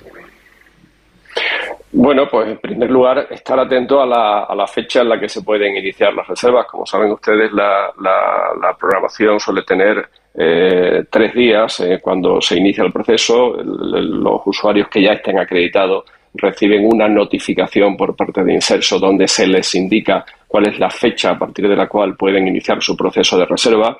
Eso tengo entendido que tiene que ver que a unas personas se les adjudica un día y a otras personas otros en base a eh, si han viajado el año anterior o no han viajado, si es la primera vez que viajan, con una serie de parámetros y algoritmos, es el propio Inserso quien determina eh, si los usuarios pueden acudir el primero o el segundo día. y ya el tercer día, digamos que está abierto a todos los usuarios en base a las plazas libres que hayan, que hayan quedado. Entonces, mi primera recomendación, primero estar atento, como digo, al, plazo de inicio de reservas, deben de recibir una notificación por parte del inserso y sino también que se acerquen a sus agencias de viajes para para preguntar, que les mantendrán puntualmente eh, informados, aunque como digo, lamentablemente todo hace pensar que, vamos a tener todavía eh, bueno, pues algún periodo, iba a decir de meses por delante, me gustaría que no fuera así, ¿no? Pero bueno, pero todo hace ver que, queda un periodo largo hasta que se puede iniciar el proceso de, reserva. Y bueno, después pues evidentemente acercarse a su agencia de viajes que amablemente les atenderán y les informarán de los destinos. Los destinos también es una cuestión y las fechas, es cierto que creemos que también debe de ser eh, previsto con mayor antelación, pero claro, todo está concatenado, o sea, es decir, si, si tenemos el problema de que ahora mismo en este momento no se sabe quién es el adjudicatario, el adjudicatario tampoco puede trabajar eh, con la previsión adecuada, pues para tener esas fechas y esos destinos previstos de tal manera que se le pueda dar una información, eh, insisto, lo más eh, fidedigna y adecuada posible al, al, usuario, al viajero final. ¿no? Entonces, no se preocupe que le vamos a dar cuenta aquí a, a, los oyentes de gente viajera de todo lo que vaya sucediendo, porque es un tema que sabemos que interesa y mucho a un grueso grupo social y lo vamos a ir contando. Hoy de momento, esta es la última hora, con José Manuel Lastra, que es vicepresidente ejecutivo de la Confederación Española de Agencias de Viaje. Muy amable, gracias por acompañarnos. Buenos días. Muchas gracias a ustedes esperemos que se resuelva con antes. Encantado de saludarles.